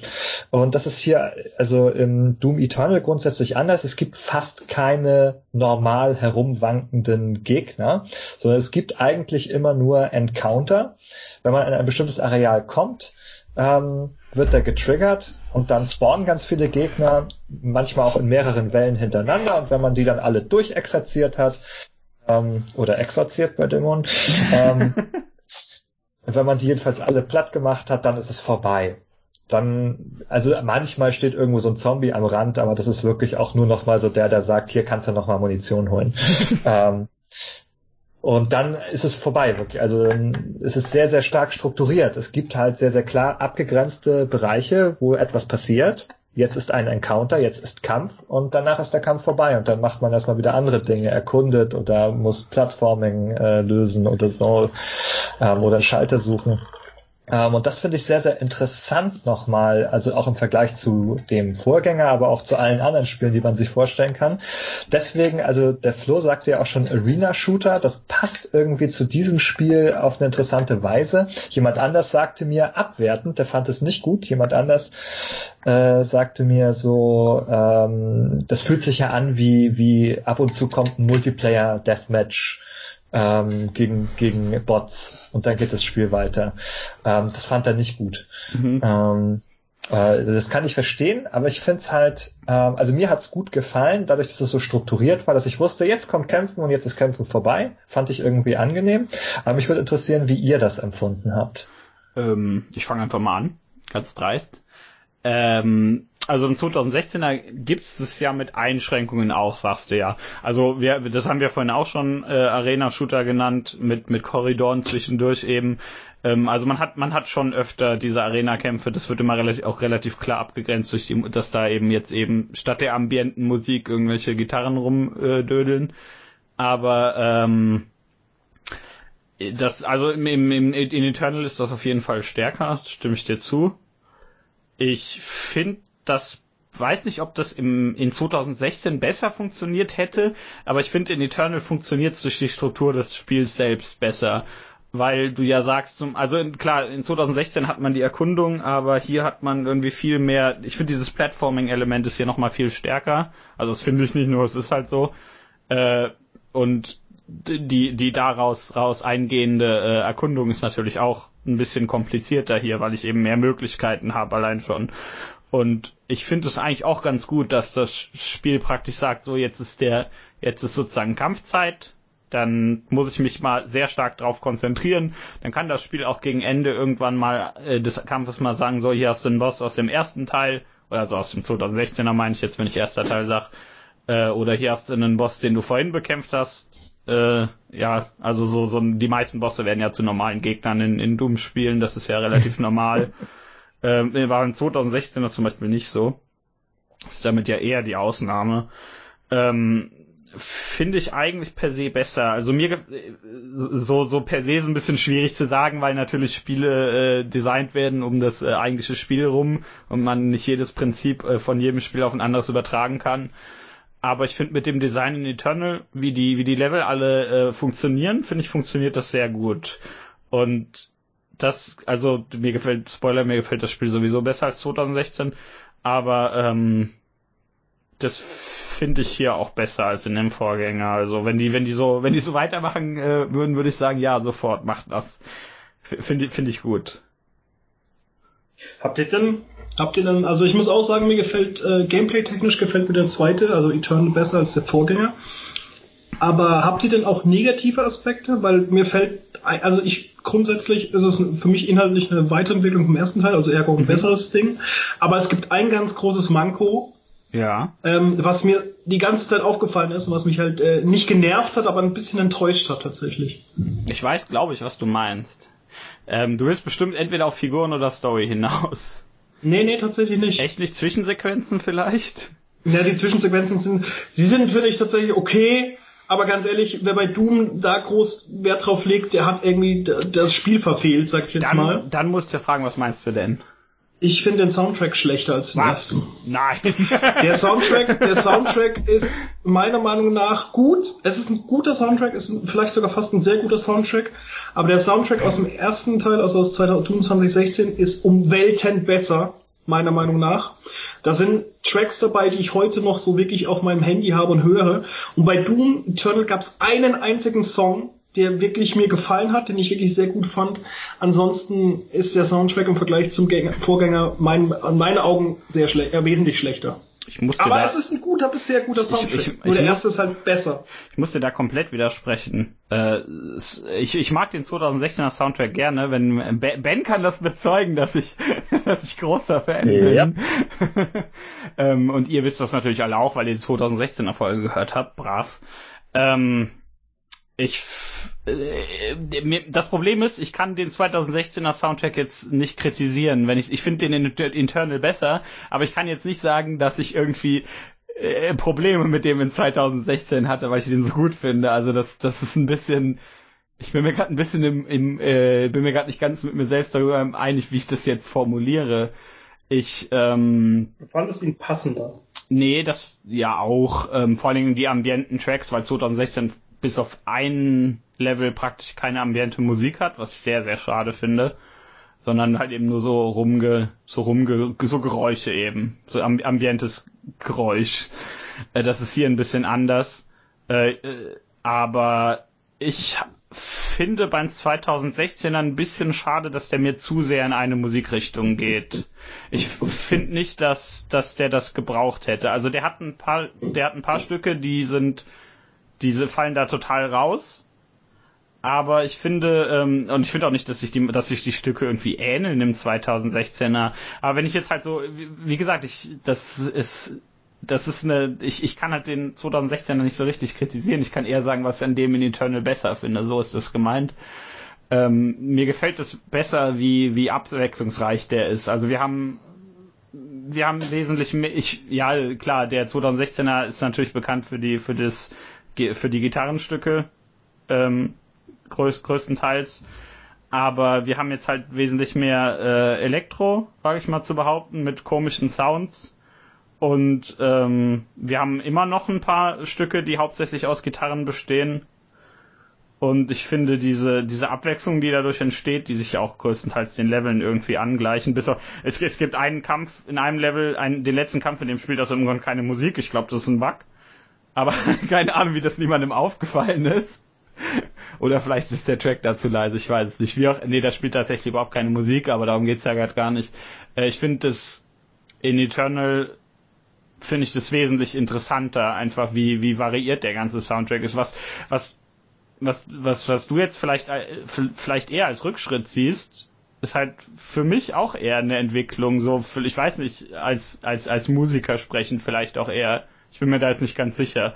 Ähm, ich will jetzt ja auch nicht irgendwie wie der arrogante Schlösel klingen, ne? Ja, der, der Typ, der mit der kennt's mit Musik aus, ne? Das ist ja auch Quatsch, denn, denn Videospielmusik ist halt Videospielmusik, die nimmt jeder irgendwie ein bisschen anders wahr. Aber äh, äh, eben, eben praktisch eine Entwicklung daraus, dass, dass in kleinen, in 2016 gibt's ja diese Geschichte darüber, dass es anfangs hieß, gar keine Gitarren benutzen, weil die nicht dieses, dieses Metal-Stigma wollten. Wenn man auf YouTube irgendwie Metal eingibt, findet man erstmal tausend Videos von irgendwelchen Katzen oder irgendwie sowas, die irgendeinen Blödsinn machen, wo irgendwie Metal-Musik drüber gelegt wird. Darum ging's ja praktisch wo der, wo dann langsam immer mehr und mehr Gitarren dazu kamen, als er, als der Komponist, Gordon, toller Mensch, äh, angefangen hat, Gitarren reinzumischen ähm, und irgendwann war der halt an dem Punkt, in dem der Stücke schreiben konnte, die nur aus Gitarre bestehen. Und ähm, ich finde das hier praktisch weiterentwickelt daraus, dass im, im, im 2016er waren eben auch ein, zwei Stücke, ja, so eher so drei, vier Stücke, die eigentlich nur elektronische Sounds sind, mit irgendwelchen weiß nicht, White Noise als Percussion zum Beispiel, was ich total interessant finde. Ähm, und daraus ist es hier eigentlich so musikalisch gesehen, finde ich, eine Weiterentwicklung, dass man eben immer noch diese Stücke hat, die die praktisch, also wir, wir haben ja zum Beispiel im 2016er dieses BFG Division, was ja wahrscheinlich das bekannteste Stück daraus ist, was auch mal live aufgeführt wurde bei den Game Awards, die eh niemand schaut. Aber äh, ähm, so sowas haben wir halt immer noch, aber eher nur so zwei, drei Stücke statt eben sechs, sieben, acht in die Richtung. Und wobei so so viele waren es auch nicht im 2016, aber egal. Äh, aber wir wir haben viel mehr Stücke, die finde ich einfach viel variierter sind, wesentlich wesentlich irgendwie für mich musikalisch interessanter. Und das ist, warum ich den in Eternal, den, also die Stücke finde ich sowieso alle gut. Ich kann jetzt nicht irgendwie sagen, boah geil, der Soundtrack ist viel besser als der andere. Das fällt mir gar nicht ein. Er hat halt für mich einfach nur ähm, mehr, also der 2016 hat für mich, worauf ich hinaus möchte. Wie gesagt, ich möchte ja. keinem sagen, dass er schlecht ist. Mhm. Ich finde einfach nur den 2016er besser, weil der für mich Stücke im Kopf hat, äh, Stücke hat, die mir im Kopf blieben. Und, Und das, das hat Eternal nicht geschafft. Ich wette, wenn die, wenn der auf Spotify rauskommt und du die ein, zweimal hörst, hast du davon auch genug im Kopf. Du, ich hab's auf Nightmare durchgespielt, da habe ich jeden Song eigentlich zu lange gehört. der, der, der, der, dann hast du vielleicht einfach nur Probleme. Nein, Quatsch. Äh, wie gesagt, Musik ist halt. Schlechten Geschmack. Ja, genau, vielleicht ist es schlechter Geschmack. Nee, Musik ist halt Musik ist eine Sache, über die ist es sehr, sehr schwierig irgendwie zu reden. Wie, wie, wir kamen jetzt zum Beispiel hier rauf vom Thema, hat euch das, hat euch das, das System der Kämpfe, wie die da sind, gefällt euch das besser oder nicht? Ja, es ist halt sehr schwierig generell zu sagen. Ne? Also mir gefällt es in dem Spiel, der funktioniert sehr gut. Ich finde es hier klasse. In anderen Spielen wird es nicht funktionieren, wie gesagt. Und Musik ist halt ja, wie redet, wie, wie redet man über Musik, ne? Du, du kannst halt sagen, warum dir der besser gefällt, ich kann sagen, warum mir der hier besser gefällt. Ach, du aber, weißt doch, Geschmack ist das, was der andere nicht hat. Ja, das, das ist immer richtig. Aber das, das führt uns halt leider zu nichts. Und des, deswegen finde ich eher den Gedanken interessant, dass man eben bei, bei, bei Musik ist es, wie gesagt, sowieso schwierig, weil bei Musik jeder, jeder Mensch von sich davon überzeugt ist, einen ganz wunderbaren Musikgeschmack zu haben, sonst würden die das ja nicht hören, was sie da hören, ist ja Quatsch.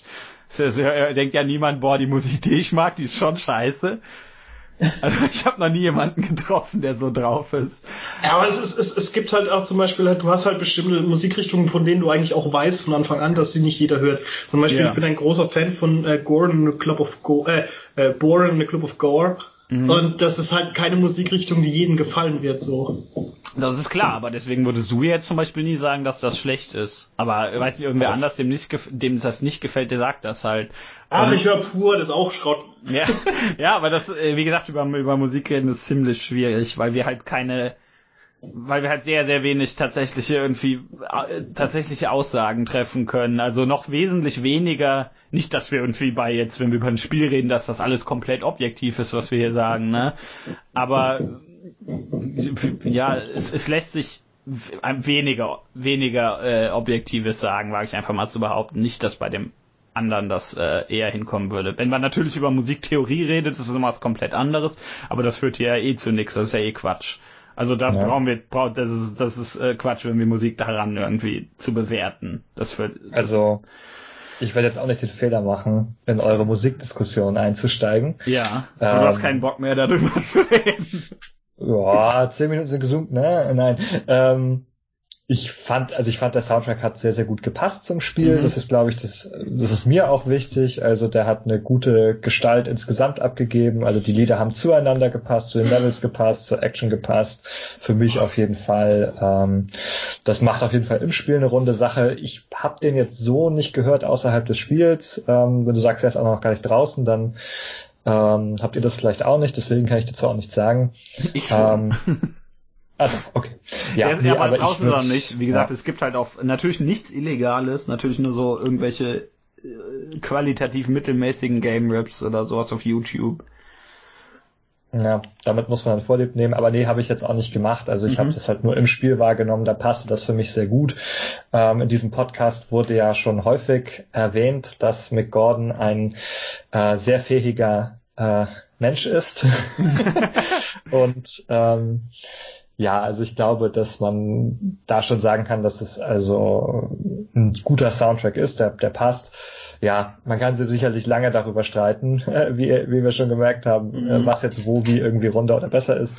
Ähm, aber wir können nochmal zum, zum, zum äh, Spiel äh, zurückkehren vielleicht. Ähm, der Soundtrack jetzt, nicht zum Spiel. Meine, ihr habt jetzt meine Ausgangsfrage gar nicht, gar nicht so richtig beantwortet, ihr, so. ihr Lümmel. Das musst du dir nochmal äh, stellen. Äh, doch, doch, du hast was dazu gesagt. Nee, aber das mit den Kämpfen, ähm, so. da ist mir noch ein Gedanke eingefallen, äh, weil du gesagt hast, passt zur Struktur des Spiels, das stimmt. Denn das Spiel ist auch also deutlich linearer, ähm, also die Level sind deutlich linearer gebaut vom Ding her als jetzt beim Vorgänger. Da konnte man viel mehr Seitenpfade noch explorieren und äh, rumsuchen und hier ist es relativ so, es gibt Hotspots und dann gibt es Gänge quasi oder oder oder ähm, Übergänge zwischen den Hotspots, ähm, aber nicht sehr viel breite offene Areale, wo man mal ganz weit nach links und rechts gehen kann, äh, sondern mehr so die Verstecke sind mehr so im Kleinen eingewoben. Mhm. Also man kann schon sehr viel finden, aber es ist nicht dadurch erreicht, dass man sehr viele verschiedene Wege gehen kann, sondern dass eher dadurch erreicht, dass Verstecke sehr gut versteckt sind. ja. Ja, ja, das stimmt auf jeden Fall. Wenn vor allen Dingen äh, im, im 2016er ist das bei allen späteren Leveln eigentlich auch so, aber bei den ersten paar Leveln vor allen Dingen noch hat man mal, ich will jetzt nicht unbedingt sagen größere offene Bereiche, so das stimmt auch nicht so ganz, aber eher Bereiche, in denen man erstmal ein paar Wege gehen kann und schauen kann, was man auf den Wegen findet. Und am Ende klar die ähm, der Fortschritt, also der eigentliche Fortschritt, äh, so rein storytechnisch ist natürlich immer noch komplett linear. Das heißt, wenn ich ich muss erst die grüne, äh, die, die grüne, genau, die gelbe Karte finden, mit der komme ich dann irgendwo hin, wo es die blaue Karte gibt und so. Und da kann ich nicht irgendwie drei verschiedene, auf drei verschiedenen Wegen die gelbe Karte erlangen oder so. Aber die, vor allen Dingen die ersten paar Level sind fast schon so ein, ja nicht so ganz, aber die haben teilweise größere Räume, die schon so ein bisschen was Hub-artiges haben. Aber ja. nicht so nicht so krass, aber wesentlich mehr als in Eternal auf jeden Fall. Ähm, Finde ich, hätte ich bei ein, zwei Leveln ganz gerne gehabt in Eternal. Finde ich nämlich eigentlich ganz cooles Design. Aber ähm, ich glaube mit dem mit dem mit diesem äh, Encounter Design, das eben Eternal benutzt, wäre das relativ schwierig zu machen weil das, weil das Spiel dir eben vorgibt, in welcher Reihenfolge du die verschiedenen Kämpfe machst, wann es dir irgendwelche Gegner vorstellt, irgendwelche neuen Gegner meine ich und so und das wird dann wahrscheinlich ein bisschen kompliziert werden, wenn man dann so viele verschiedene Möglichkeiten hätte oder Kämpfe in anderen Reihenfolgen machen kann oder sowas. Ein gutes Stichwort zum Thema Gegner vorstellen. Wollen mhm. wir einen Gegner des Spiels tatsächlich mal vorstellen. den berühmt-berüchtigten Marauder, der schon ja. angesprochen wurde. Dieses Arschloch, Entschuldigung, aber.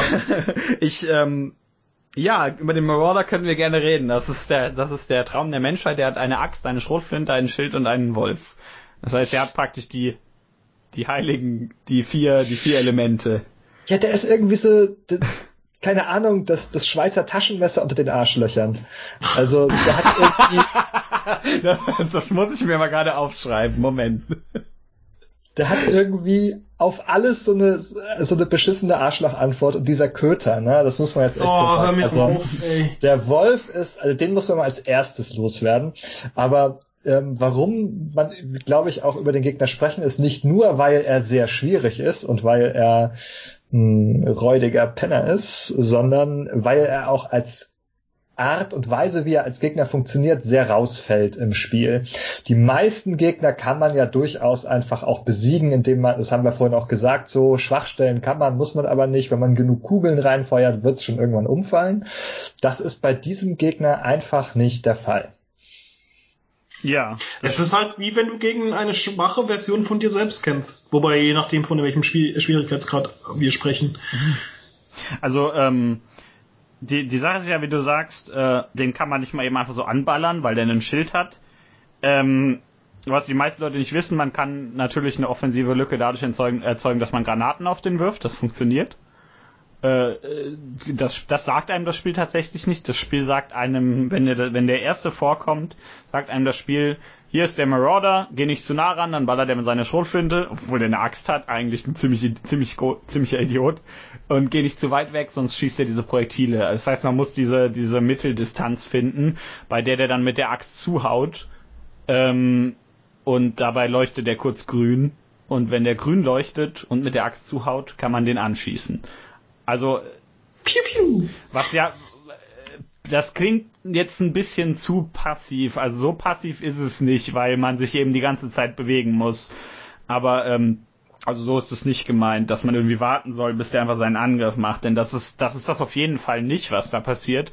Weil, weil einem das Spiel ja sagt, man muss diese optimale Distanz finden. Mhm. Ähm, wenn man ein bisschen Glück hat, kann der auch einfach an einen ranrennen und macht das dann eben. Das, aber per, per se ist ja der Gedanke bei diesem Gegner, dass du die optimale Distanz findest, dann darauf achtest, ob der den Angriff macht oder ob der mit seiner Axt wieder irgendwie Projektile wirft und eben entsprechend reagierst. Oder halt eben, ob der seinen blöden Hund beschwört. Aber genau, äh, der ist halt, der funktioniert halt sehr reaktiv. Ne? Man kann ja, also genau. bis auf diese Lücke mit der Granate kann man den eigentlich nur kontern. Mhm. Und ansonsten muss man natürlich sich schon mit ihm beschäftigen, ihn auf der richtigen Distanz halten. Und wenn man Ressourcen braucht, muss man also in der Umgebung eben nach anderen Feinden suchen und ähm, da mal zwischendurch Energie und äh, äh, Munition abholen, während man den so ein bisschen äh, ne, so managt äh, ähm, und dann wieder sozusagen versucht, den eben zu in der richtigen Distanz zu seinem Angriff äh, zu provozieren. Die, die er ist ja auch nur einer, er ist ja auch nur einer von zwei ähm, Gegnertypen, die so funktionieren, neben dem Gladiator. Ja, genau. Und das ist halt ein Boss, der nicht wieder auftaucht. Äh, da, genau. Das würde ja auch nicht funktionieren.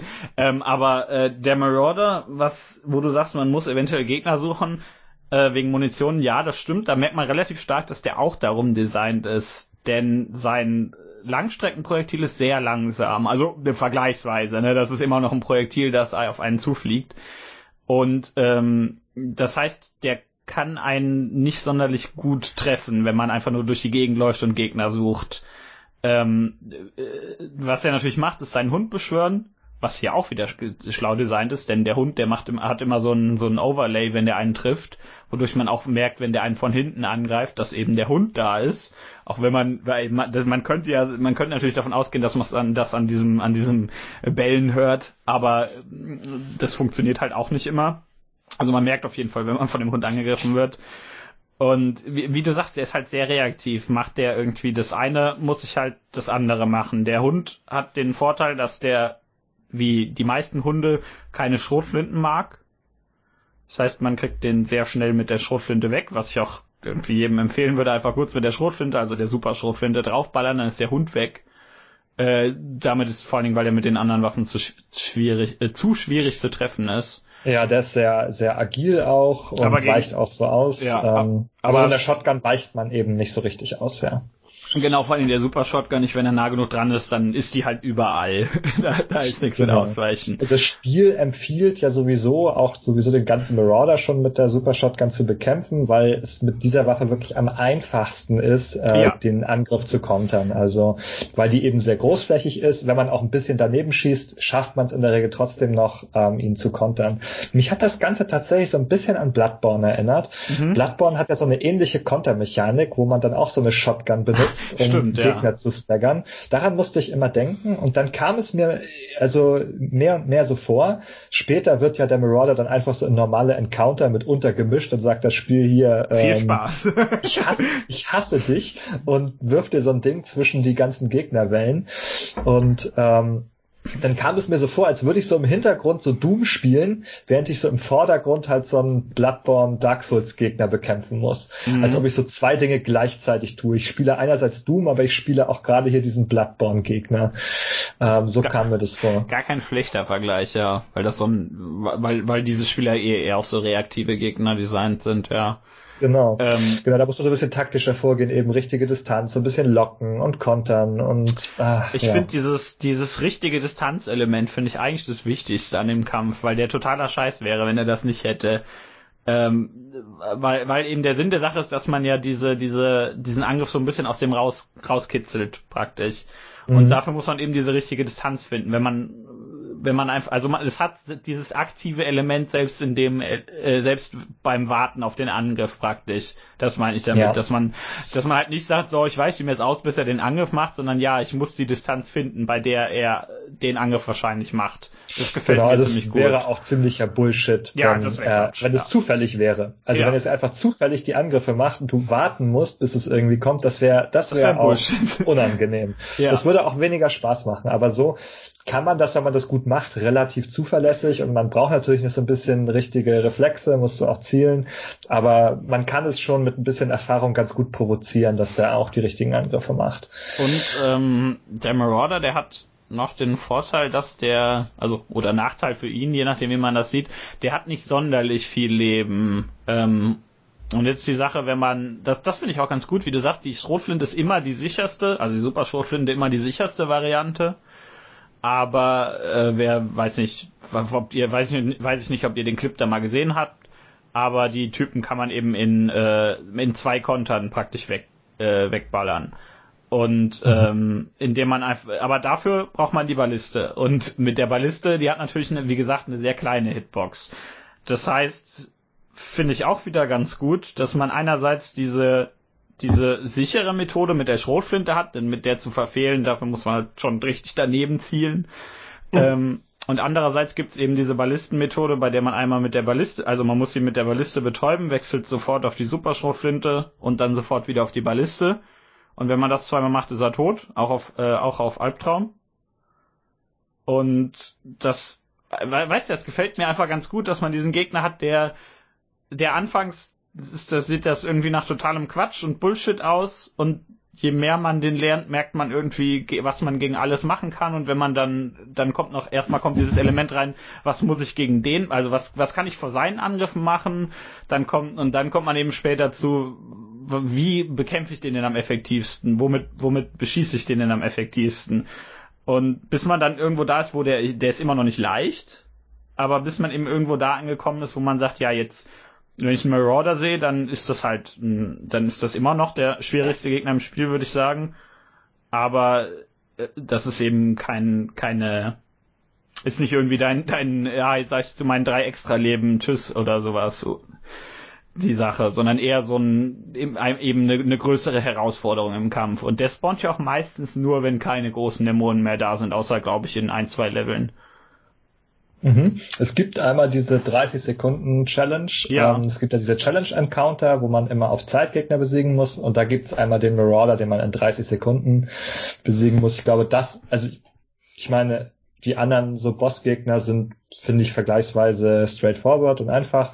Aber ich würde fast behaupten, das ist die größte Herausforderung im Spiel, ähm, zu lernen, den Marauder in 30 Sekunden zu besiegen. Das ist relativ schwierig, ja. Also ich. Ja, also mit der Strategie, die du genannt hast, also das ist schon mal gut, dann weiß man, wie es funktionieren soll, aber ja. das auch zu schaffen, ist gar nicht so leicht. Das ist klar. Und das finde ich halt gut, dass diese, dass, dass es eben eine, dass wir eben praktisch die Strategie haben, die, die, die ist auch nicht einfach, die mit der Superschrotflinte, aber die ist so rein von der, von, vom Zielen her, also die, diese Ausführung ist einfach ein bisschen niedriger, die man da, was man dafür können muss. Aber es funktioniert, denn die meisten Sachen sind eben schwach gegen Schrotflinten. Also, so generell. Aber dass man eben dann andererseits die Methode hat, bei der man dann praktisch die, die Knarre mit der kleinsten Hitbox benutzt, die aber eben die effektivste ist. Also dass man, dass man halt immer besser wird. Dass es ein Gegner ist, gegen den man sehr gut besser werden kann. Mhm. Und deswegen ja, ich, ja. deswegen mag ich den eigentlich sehr gerne. Also ich freue mich auch nicht, wenn der irgendwo spawnt, denke ich mir auch, oh scheiße. Aber so logisch, denn das ist eben ein starker Gegner. Aber das ist ein Gegner, der mir persönlich relativ Spaß zu, äh, macht, den zu lernen. Mhm, also ich würde auch sagen, ist insgesamt einfach sehr, sehr gutes Design und ähm, spielt so in diesen Gesamtkontext mit rein, dass das Spiel halt wirklich schwierig ist, mhm. selbst schon auf den kleineren Schwierigkeitsgraden nicht einfach ist, mhm.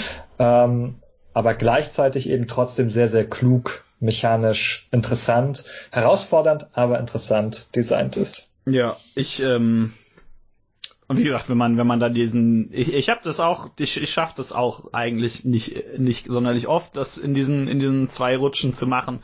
Aber wenn man das dann einmal hinkriegt, dann denkt man sich danach so, ja, da ist der jetzt auch weg. Beim nächsten Mal schafft man das dann eh nicht. Also kon konsistent ist es sehr, sehr schwierig. Aber ich finde find einfach diesen Gedanken, dass man da irgendwie einfach immer besser wird, finde ich, wie du sagst, sehr gut designt. Aber muss man halt auch dazu sagen, kann am Anfang für ziemlich viel Frustration sorgen, wenn man nicht so richtig weiß, was man machen soll. Ja, und ich weiß, ich glaube, der, der Flo hat vorhin auch nochmal ähm, angesprochen ähm, oder uns gefragt, was, was wir jetzt so als, als Nachteil sehen oder, oder Minuspunkte am Spiel, mhm. was uns nicht so gut gefallen hat. Ähm, und ich würde das jetzt nicht im engeren Sinne als Minuspunkt aufschreiben, aber ich glaube, es ist schon sehr wichtig zu erwähnen, dass dieses Spiel, es ist eigentlich keine richtig einfache Art gibt, dieses Spiel zu spielen. Ja. Ähm, das, das ist halt auch immer schon recht herausfordernd ist, auf den niedrigen Schwierigkeitsgraden auch. Ähm, mhm. Also da könnte man durchaus überlegen, hm, hätte es vielleicht noch einen Schwierigkeitsgrad gegeben, der es noch, also noch leichter ist sozusagen. Also weil ich schon den Eindruck habe, also A mit Controller und wenn man jetzt vielleicht auch nicht sehr Shooter erprobt ist, hat, also es ist schon sehr herausfordernd, glaube ich, ich das ja. auf normal oder auch auf easy zu Ende zu spielen. Wenn man, wenn man, wenn man keine Erfahrung mit Shootern hat, dafür, dass das so ein großer AAA-Titel ist, würde ich sagen, ist es auf jeden Fall teilweise ein bisschen seltsam. Ähm, oder für, für, manche Leute einfach sehr schwierig. Äh, wie, was ich generell zu den Schwierigkeitsgraden sagen würde, ist, dass man immer auf einem spielen soll, also wenn das einem möglich ist. Denn wie gesagt, wie du sagst, für, für Leute, die keine Shooter spielen, wird einfach auf jeden Fall auch noch relativ schwierig sein. Ich, ja, äh, kann das, ich nicht mal beurteilen. Ja, richtig, genau. Das, das, das kannst, können, das kann, das fällt mir auch relativ schwierig. Da, dazu gibt's wieder ein tolles Interview von dem Regisseur, wo er meint, dass er persönlich nicht für Balancing irgendwelcher unteren Schwierigkeitsgrade zuständig sein kann, weil das halt einfach nicht die Schwierigkeitsgrade sind, auf denen er spielt, bei denen bei ihm das Spiel so funktioniert, wie es soll. Und deswegen finde ich zu den Schwierigkeitsgraden gibt's was, würde ich nämlich dazu sagen, dass man, wenn man für sich selbst den Schwierigkeitsgrad findet, bei dem man nicht allzu viel stirbt, aber gefordert ist, außer natürlich, man will sowieso direkt auf Albtraum durchspielen. Aber wenn man eben den Schwierigkeitsgrad spielt, bei dem man gefordert wird, hat man eigentlich den richtigen gefunden. Das ist so der, auf dem man, das ist so der, für den das Spiel designt ist. Und, und wenn das bei einem leicht ist oder wenn das bei einem Albtraum ist, dann ist das halt so. Man kann ja auch besser werden oder der schlechter wahrscheinlich eher nicht. Aber ich, ich finde die, ich finde das halt interessant, dass man praktisch also, dass man, klar, man kann immer noch so spielen, wie man will. Wenn jemand auf leicht spielen will und da total durchbraust, werde ich den jetzt nicht davon abhalten. Aber ich finde, das Spiel funktioniert dann einfach am besten. Dieses, dieses ganze Rotieren aller Sachen, aller Möglichkeiten, die man hat, wenn man für sich den Schwierigkeitsgrad findet, auf dem man gefordert wird. Mhm. Ja, also das würde ich auch sagen. Das war jetzt für mich auch normal, war es der Fall. Ab und mhm. zu ähm, ist es eben doch eine schwierige Stelle, die man mehrmals spielen muss. Aber man wächst auch mit den Herausforderungen, mit dem Marauder. Am Anfang ist, denkt man, was für ein Übergegner, fuck, hoffentlich sehe ich den nie wieder.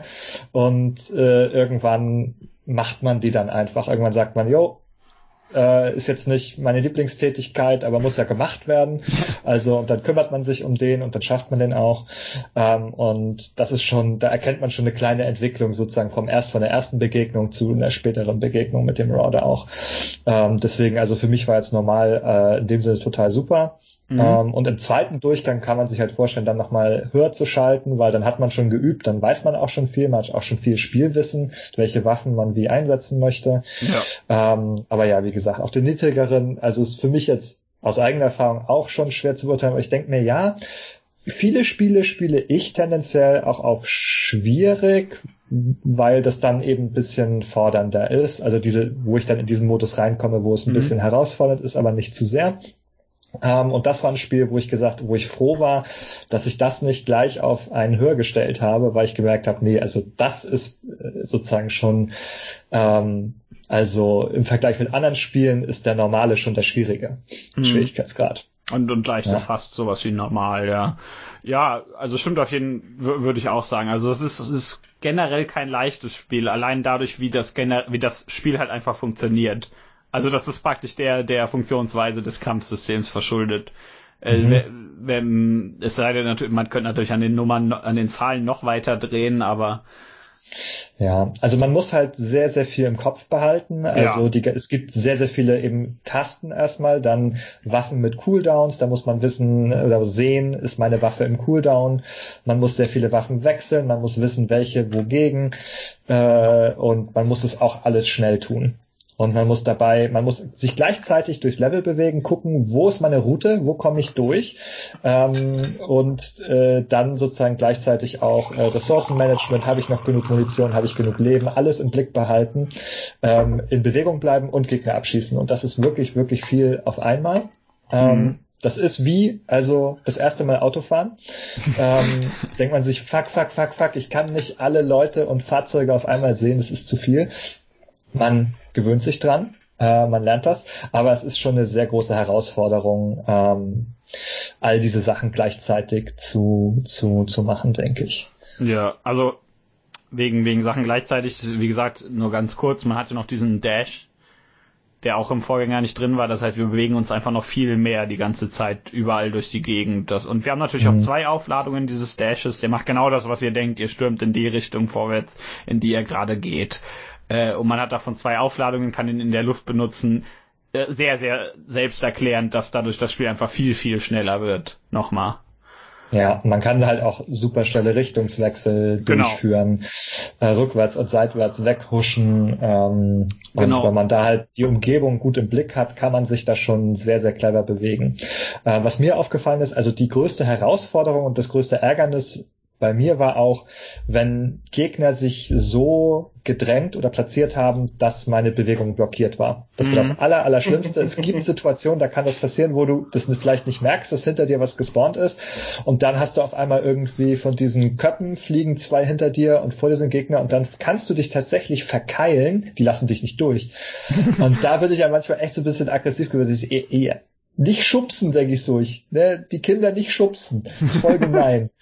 ähm, ich, ich weiß, was du meinst, und ich finde, dass ja. das Spiel größtenteils so designt ist, dass das, dass man das vermeiden kann. Das Problem ja. ist halt, dass das ist immer noch eine Gefahr, ja, das passiert halt ab und zu. Aber mhm. ich finde das Spiel ziemlich fair größtenteils. Also ich, ich, wenn man, wenn ich, mir sind so Situationen auch ab und zu passiert, und in ein, ein zwei Stellen finde ich, finde ich ein bisschen fragwürdig, wo es in so einem ganz engen Gang auf einmal so einen Gegner platziert, der dann, dann kommt und ich denke mir so, äh, meine Eisgranate ist gerade auf Cooldown oder so. Und aber so, so generell finde ich in den meisten tatsächlichen Arenen, die einem das Spiel gibt, hat man, ja, wie gesagt, mir ist das auch passiert, also ne, nicht falsch verstehen. Ähm, in den meisten Fällen habe ich, äh, ich ärgere mich immer, wenn ich sterbe, aber meistens eher über das Spiel, über mich selbst als über das Spiel. Aber äh, in den meisten Arenen, die meisten Arenen sind schon sehr schlau designt, um sowas mhm. zu vermeiden, finde ich. Ja, es passiert nicht regelmäßig, aber, aber es ist, glaube ich, das Gemeinste, was einem so passieren kann, wenn man sich wirklich gerade mal nicht bewegen kann, weil das eigentlich das Wichtigste ist. Absolut. Ja, dann in so Fällen muss man ja dann oft zu den ähm, etwas rigoroseren Methoden greifen, die einem das Spiel ja auch bietet. Ähm, mit der BFG zum Beispiel, die ja auch da auch wieder da ist. Überraschung, Doom, äh, Doom Spiel mit der BFG. Ähm, man hat ja diesmal drei Superwaffen statt nur einer. Wobei die Kettensäge mehr im 2016er ja auch schon fast eine war, wenn man mal genug Aufladungen hatte.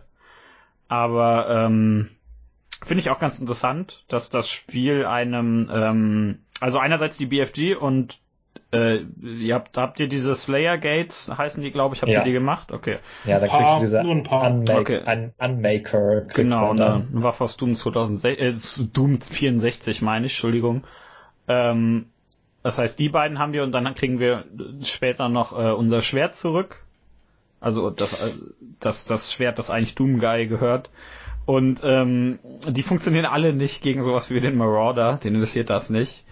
Aber für, wir haben trotzdem ein paar Gegner, bei denen würde ich immer sagen, ja, vielleicht ist es schlauer, wenn man jetzt einfach mal das Schwert zieht und kurz dahin zu dem hinläuft und den damit haut. Mhm. Also es ist quasi wie die Kettensäge, ähm, nur dass man es halt mit einem Schlag auch auf größere Dämonen genau, ja. äh, verwenden kann, nicht nur auf die ganz kleinen, sondern du siehst halt irgendwie, hast halt irgendeinen, der dich nervt, ne, so einen von diesen, die dir hinterher sprinten oder ja, was weiß ich, sagst, nee, jetzt komm einfach weg, einmal zack, und dann ist man den los.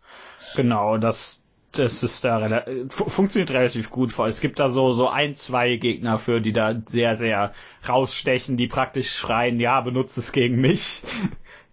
ähm, ja, weiß nicht wegen wegen Gegnern. Ja, wir haben jetzt eh schon über fast alles geredet. Also einmal einerseits haben wir natürlich den Cyber Demon als normalen Gegner, wobei der hier Tyrant heißt. Einer ist auf jeden ist der gleiche. Ist ja auch egal. Also ein riesen. Ich hasse den Arkwile, den Arkwile ist Genau, der Arkwile, der auch, ist der aus Doom 64 oder, nee, der ist aus Doom 2, glaube ich.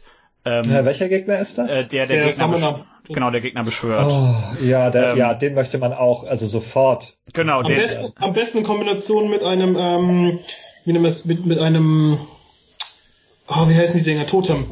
Ja, also so zum Kotzen. genau, und dann, dann sucht man den äh, natürlich, der wie gesagt, ein Gegner, der Gegner beschwört. Glücklicherweise sind die Gegner, die er beschwört, also glücklicherweise nicht, die sind stärker, dadurch sehen die aber auch anders aus. Das heißt, man weiß, wenn einer da ist was es auch wieder relativ schlaues Design ist.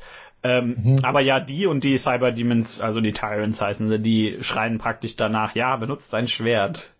Denn das, das ja, sind halt auch so die stärksten.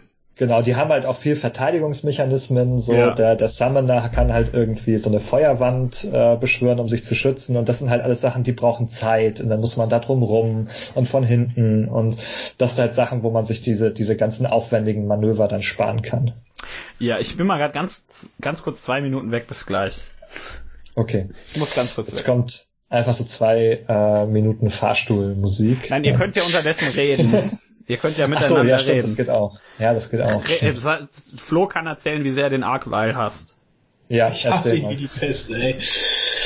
Äh, ja, das Schlimme an diesem Teil ist, ähm, ich habe das erste Mal, glaube ich, gegen ihn gekämpft und ich wusste nicht zu, äh, zuerst, wie man mit ihm umgeht. Und auf Albtraum, Albtraum, auf Nightmare ist es halt so, dass er nicht nur Gegner beschwört, sondern halt auch Flammenelemente auf dem Boden ähm, projizieren kann. Und wenn du drüber läufst, verlierst du halt Lebenspunkte und dann kommen halt noch andere dazu. Und das ist halt, ja, er kann halt alle Arten von Gegner beschwören. Selbst ein Maruda hat er, glaube ich, mal beschworen. Oder ein Hell Knight, ich weiß es gerade nicht mehr ganz genau. Und deshalb äh, bin ich da kein großer Fan von ihm. Und ihn zu killen braucht man auch drei Kettensägenfüllungen, das geht, aber er ist halt auch sehr, sehr ähm, resistent gegenüber den Angriffen. Und deshalb äh, muss man erstmal sozusagen sein Flammenschild entfernen und dann kann man auf ihn ein feuern und deshalb nicht mein Lieblingsgegner. Ja, genau. Das sind halt die, wenn man weiß, dass sie da sind, die will man als erstes äh, auf jeden Fall loswerden, bevor man irgendwas anderes macht. Und wenn man halt dann sein, sein Schwert hat, ähm, wobei man sagen muss, das Schwert kann man auch nicht überall ständig benutzen, weil man dafür eben auch Spezialmunition braucht wie für die anderen Superwaffen auch. Das heißt also, wenn man da seine drei Schwerthiebe verbraucht hat, ähm, kriegt man die nicht, kann man die sich nicht einfach äh, durch Munition äh, irgendwie wieder wieder auffüllen, sondern nur, wenn man solche Spezial-Pickups findet, die dafür, ähm, die einem dann eine neue Aufladung geben, kann man das wieder herstellen. Also es ist wirklich eine Waffe oder wie alle Superwaffen will man die halt ganz gezielt einsetzen ähm, und nicht einfach so verschwenden. Die spart man sich schon auf. Richtig. Ja, ich weiß nicht, wie hast du das gemacht mit, mit der ähm, BFG? Hast du die häufig benutzt oder hast du die auch eher aufgespart? Ich habe die benutzt, sobald ich sie benutzen konnte. Für mich sich das halt gelohnt hat, sie zu nutzen.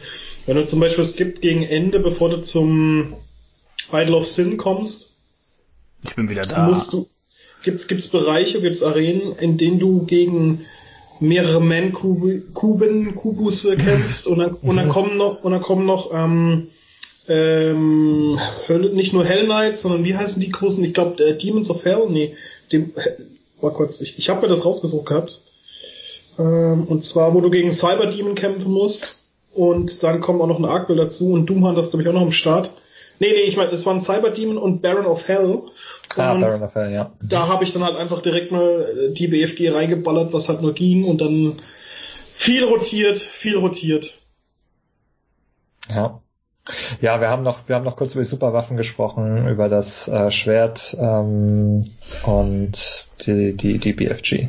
Ja, das, ja. Äh, ich möchte kurz sagen, das Beste an dem Schwert ist, dass wenn man keine Munition hat und man den, die Taste drückt, um das zu ziehen, dass so ein so ein Beat gibt. Und wenn man den öfter drückt, kann man damit Musik machen, wenn einem langweilig ist. ist sehr wichtig. Hashtag Easter Eggs. Richtig. Nee, aber ähm, ja, äh, finde ich eigentlich ganz cool, die, die Verteilung der Superwaffen, für man, wofür man die benutzt, um da auch kurz selbst was zu, zu sagen.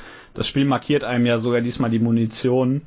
So, so ein bisschen nach dem Motto, ja, wenn du hier, du kannst es jetzt hier benutzen, hör auf, das, äh, hör auf, dir das für spätere Kämpfe aufzusparen. Du kannst, hier, hier hast du mehr ja, hier davon. Hier ist der Kampf, auf den du gewartet hast. Hier sollst du es benutzen. Ja. Richtig, richtig. Vor allen Dingen ja. irgendwie im, im, im, im letzten Kampf vorm Endboss, wo da, wo dann ziemlich offensichtlich in der Mitte so oder auch am Rand so ein Ding rumliegt. Und da kann man sich schon denken, ja, wofür liegt das bloß da? Mhm, genau, das heißt so, ja, jetzt oder nie, Mhm, genau. Äh, so nach dem Motto. Also ja, es, es markiert stimmt. die Dinge, es markiert die auch. Und es ja. sagt immer relativ eindeutig, wenn Gegner immun dagegen sind. Also das ist auch etwas, was ein Eindruck, den ich habe vom Spiel, an dieser Stelle aber auch einfach überall grundsätzlich, ist, es überlässt halt sehr, sehr wenig dem Zufall sozusagen. Also es ja. ist so stark strukturiert, ähm, es, es überlässt nicht sozusagen dir ähm, so, äh, bist du jetzt clever genug zu wissen, dass du das da jetzt einsetzen sollst oder dass das der letzte Kampf, die letzte Arena ist, sondern es sagt dir hier, hier ist die Munition, weißt du Bescheid. Ähm, es überlässt es dir sozusagen. Also natürlich ist es immer noch dir überlassen, aber ja. es gibt dir einfach die Hinweise, die du brauchst. Und was halt auch in dem Kontext, was ich sehr, sehr gut finde, ist, also wie es sozusagen auf einen als spielende Person so eingeht, indem es halt am, vor dem Ende des Levels immer sagt, hier hast du übrigens Fast Travel, oh, du kannst ja. alles einsammeln, was du verpasst hast. Und so, also nach dem ersten Mal weißt du das ja auch. Und dann kannst du auch beruhigt kannst sagen, okay, ich kann einfach das Level spielen, ich kann chillen, ähm, wenn ich will. Und ich kann halt in Ruhe später einfach nochmal durchlaufen, die Sachen holen, die ich verpasst habe. Muss nicht wie, wie so ein, wie so ein Gehetzter alle zwei Sekunden die Map aufrufen und gucken, ob ich schon alles leergeräumt habe. Ja. Sondern ich kann auch, wenn ich will, einfach sagen, spiel das Level durch, wie du Bock hast, und am Ende kannst du nochmal die, die, die verpassten Sachen sammeln, ohne dass man das Level gleich komplett neu starten muss. Ja. Ähm, und das ist einfach, ähm, da merkt man irgendwie, ja, die wissen irgendwie, was sie tun vom, vom Design her, für, für, für welche Leute sie dieses Spiel machen und wie man sozusagen auch einfach ohne es einem zu leicht zu machen, aber trotzdem einfach Hilfen geben kann und Vereinfachungen machen kann, die das Spielerlebnis einfach angenehmer machen. Ja, also auch aus zweierlei Hinsicht, wie du sagst. Einerseits, weil ich halt einerseits, weil es halt diesen Flow des Spiels ab, äh, aufrechterhält, weil ich dann eben nicht dauernd auf die Map schauen muss und man dadurch praktisch ein Level, äh, wenn ich das will, kann ich das immer noch machen, überhaupt kein Problem. Aber wie gesagt, wenn ich das wenn ich das, ähm, ich brauche mir überhaupt keine Sorgen drum machen. Ich kann das Level einfach so, einfach so spielen. Oder oder bei mir zum Beispiel auch. Ich habe immer noch mich ein bisschen, ich habe, wenn ich irgendwas gesehen habe, dann wollte ich das normalerweise auch haben. Bei ein zwei Sachen habe ich das dann aber irgendwie erstmal noch nicht rausbekommen. Und selbst selbst da, dann kann ich dann halt dann sagen, ja, dann gucke ich halt am Ende einfach danach. Ja. Wie ist es denn in, in einem dieser letzten äh, großen Level, wo man so ein ein Bein einer Statue hauen muss, hinter dem dann ein Schalter ist, der, der ein, ein Käfiggate öffnet. Also das ja. habe ich aber gar nicht gefunden. Glücklich, ich habe das, da gibt's ja zwei von. Ähm, ähm, und glücklicherweise, das kannst du uns gleich übrigens sagen. glücklicherweise habe ich eine davon sofort gefunden und dann habe ich irgendwie relativ leicht rausbekommen, dass, dass das andere auch eine sein muss. Flo, ja. Du musst bald weg. Ich muss mal los, ja, heute Abend äh, wieder äh, Counter-Strike im Free TV. Ach so, ja. Hashtag, dann... Schleich, äh, Hashtag Schleichwerbung. Ist okay. Und äh, ich, können, und ich können, arbeite als Leiter der Sendung tatsächlich. Wenn du uns irgendwo einen Link gibst, steht der hier so, wenn du mir nachher einen Link gibst, manchmal natürlich steht der sowieso in der Beschreibung. Ähm, äh, ja, gut. nee, aber ähm, dann, dann hast, hast du irgendwie, wenn du gleich weg musst, hast du irgendwie was, ich will jetzt nicht sagen was Abschließendes, denn Ben und ich reden vielleicht noch ein bisschen. Ähm, ich hatte jetzt zumindest noch nicht vor aufzuhören.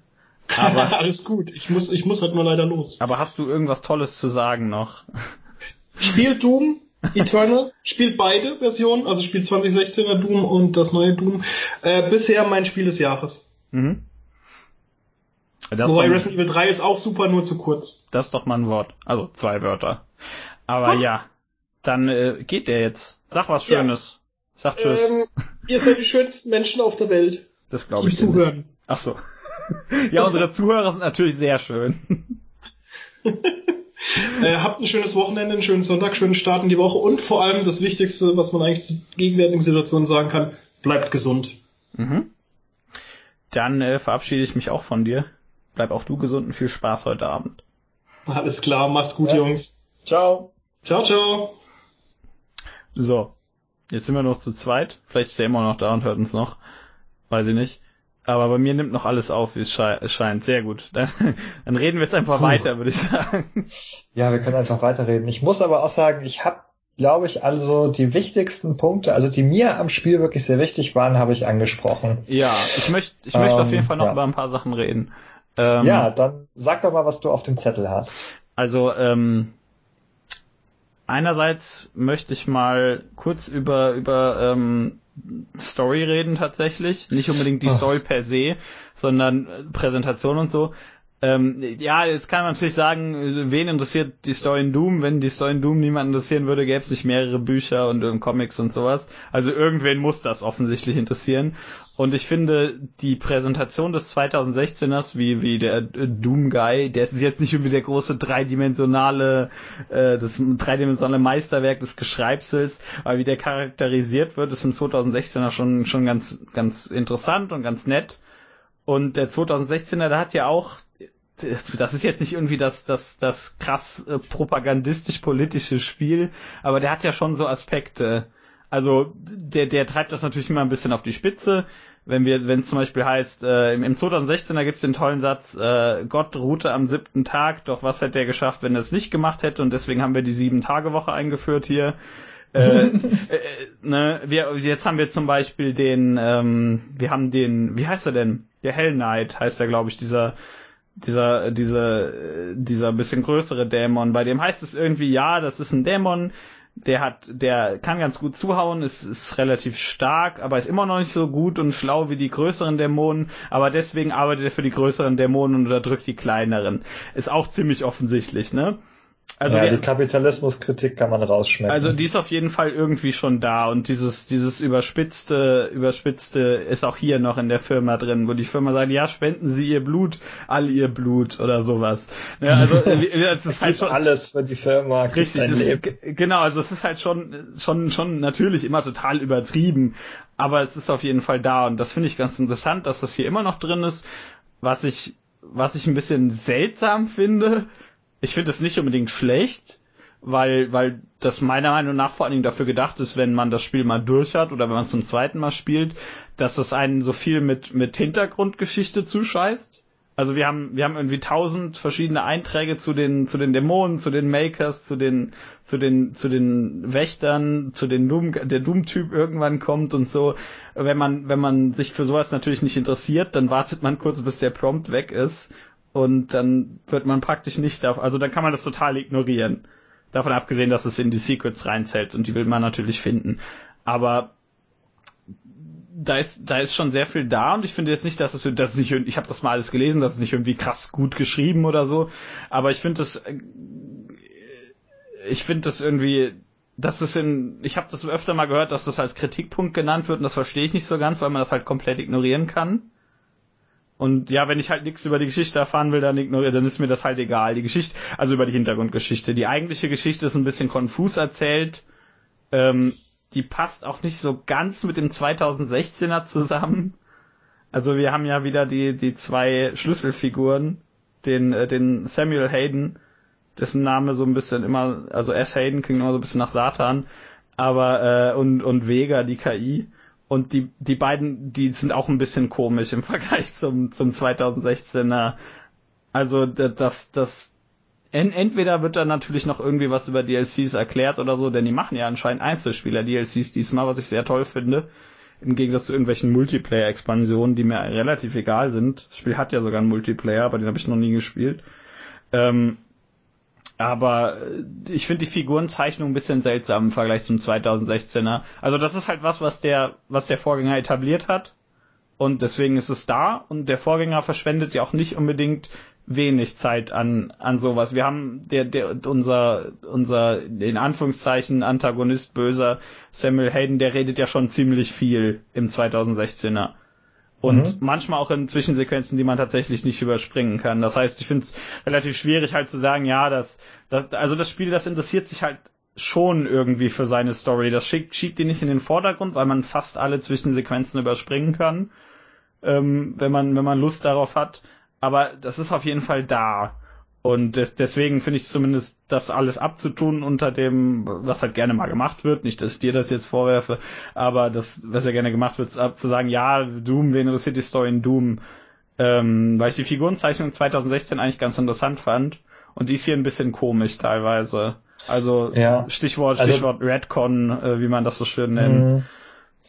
Also ich muss sagen, ich fand es auch etwas konfuser hier, den Einstieg. Klar, mhm. der 2016er, ich habe ihn nach 2016 nicht mehr so viel gespielt, also vielleicht 2017, aber ähm, dann 2017. auch nicht mehr. Also es ist schon ein bisschen, ist auch ein bisschen her. Ich hatte mhm. halt also noch so grob im Kopf äh, so die Figuren und ich fand jetzt nicht, dass es äh, Eternal da einen besonders guten Job gemacht hat, einen einzuführen, auch das weiter zu erzählen. Also vieles denkst du, und jetzt kommt noch diese Fraktion und diese Fraktion und dann, also ich, ich weiß, ich kann darüber nachlesen, wenn ich jetzt genau wissen möchte, was es mit ähm, diesen Wächtern und was weiß ich auf sich hatte.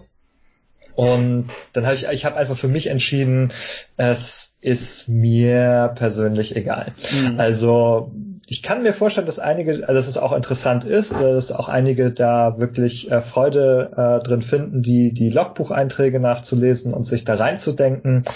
Ähm, ich habe einfach nur dabei gemerkt, ich bin halt mehr mechanisch interessiert an dem Spiel und ich nehme nehme die das Gameplay und die Action ähm, und wenn ich jetzt irgendwie bei der Story gerade nicht verstehe, warum das oder das passiert, dann gehe ich dem nicht nach. Also es war es mir in dem Sinne, mir war es es nicht wert, mich so tief reinzudenken, mhm.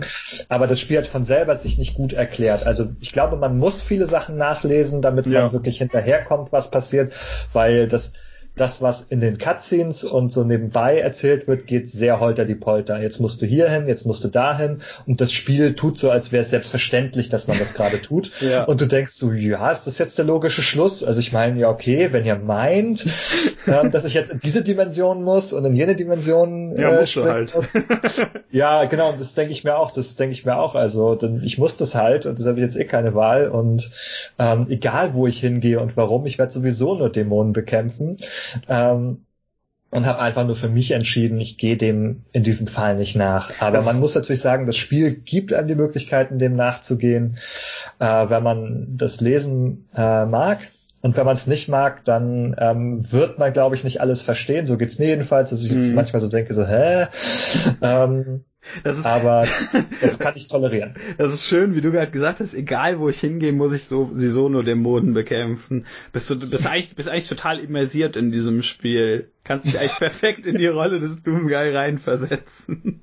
Ja, man ist eigentlich eh nur so ein bisschen der Spielball in dieser ganzen Geschichte. Man muss ja. das alles irgendwie machen und hat eh keine Wahl. Und irgendeine Stimme sagt einem dann halt, wo man hingehen muss, ob das Vega ist, ob das, ob das der Samuel Hayden ist oder sonst, oder die Stimme im Kopf ist. das eigentlich gibt's die alle gar nicht. die hört der ja, nur in seinem weiß, Kopf. Ja, weiß ich, es schon. Ich, ähm, ich habe auch im zweiten Durchgang das erst alles mal gelesen.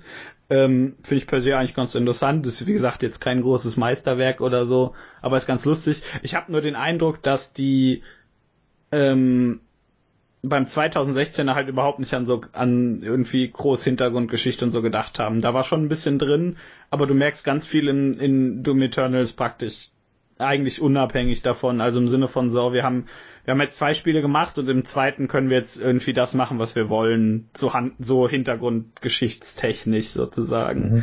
Denn denn mehr da sind ein paar Sachen, die die nicht mit dem 2016er so richtig übereinstimmen und ein paar größere Sachen auch und das äh, muss ich jetzt nicht drüber reden, aber ähm, also im Detail, aber äh, ich habe halt so ein bisschen den Eindruck, dass das eher jetzt so deren Spiel, deren Spiel ist, in dem sie mach, so generell machen konnten, was sie, was sie da eigentlich wollen. Und das, das, das lässt sich halt irgendwie in diesem, in dieser Handlung, also in dieser Hintergrundhandlung so ein bisschen finden. Mhm. Ähm, ich, äh, was ich, was ich gameplay-technisch noch kurz sagen wollte, ich finde es ganz interessant. Ich habe das den Vergleich jetzt öfter gelesen, den habe ich auch von dir, glaube ich, gelesen. Äh, das ist der Vergleich von Doom Eternal zu so Spielen wie Devil May Cry oder Bayonetta. Mhm. Ähm, ja, Also würde ich einfach so sagen, würde ich so zustimmen, ja, wenn das irgendwie, wenn das rechts oben so einen Style-Meter hätte, also den Slay-Meter wahrscheinlich dann eher, das würde mich halt auch nicht wundern. Ne? Also es, es wird irgendwie ganz gut reinpassen. Das Spiel will, dass du alles benutzt, ja. dass du dich irgendwie durch die durch die Stage bewegst wie ein Verrückter. Das also das, das hat schon kommt dem glaube ich so als als Ego-Shooter bis ab von dem, was ich bisher gespielt habe, also nicht von Doom, sondern so generell, äh, irgendwie am nächsten. Das ist ganz mhm. Also sind natürlich unterschiedliche Spiele, aber ich glaube, diese Art von Designphilosophie mhm. ähm, ist, hat, hat sich da sehr angenähert, sozusagen diese Idee, also einerseits die Mechaniken in den Vordergrund zu stellen und zu sagen, ähm, das ist sozusagen unser Kern und Herz, ähm, sozusagen diese Mechaniken auszudefinieren und halt auch ähm, diese, diesen Nudge zu geben und diesen Ansporn zu geben, halt all diese Sachen auch auszureizen und zu benutzen, einen halt auch so ein bisschen eben dazu zu zwingen, in diesen Mechaniken aufzugehen ähm, und auch, so, man könnte natürlich auch sagen, auch so eine Art stylische Optik, also das ist auch alles, wenn man es jetzt äh, gekonnt einsetzen kann, natürlich auch so einen, einen guten Flow ergibt und ja. auch äh, einen stylischen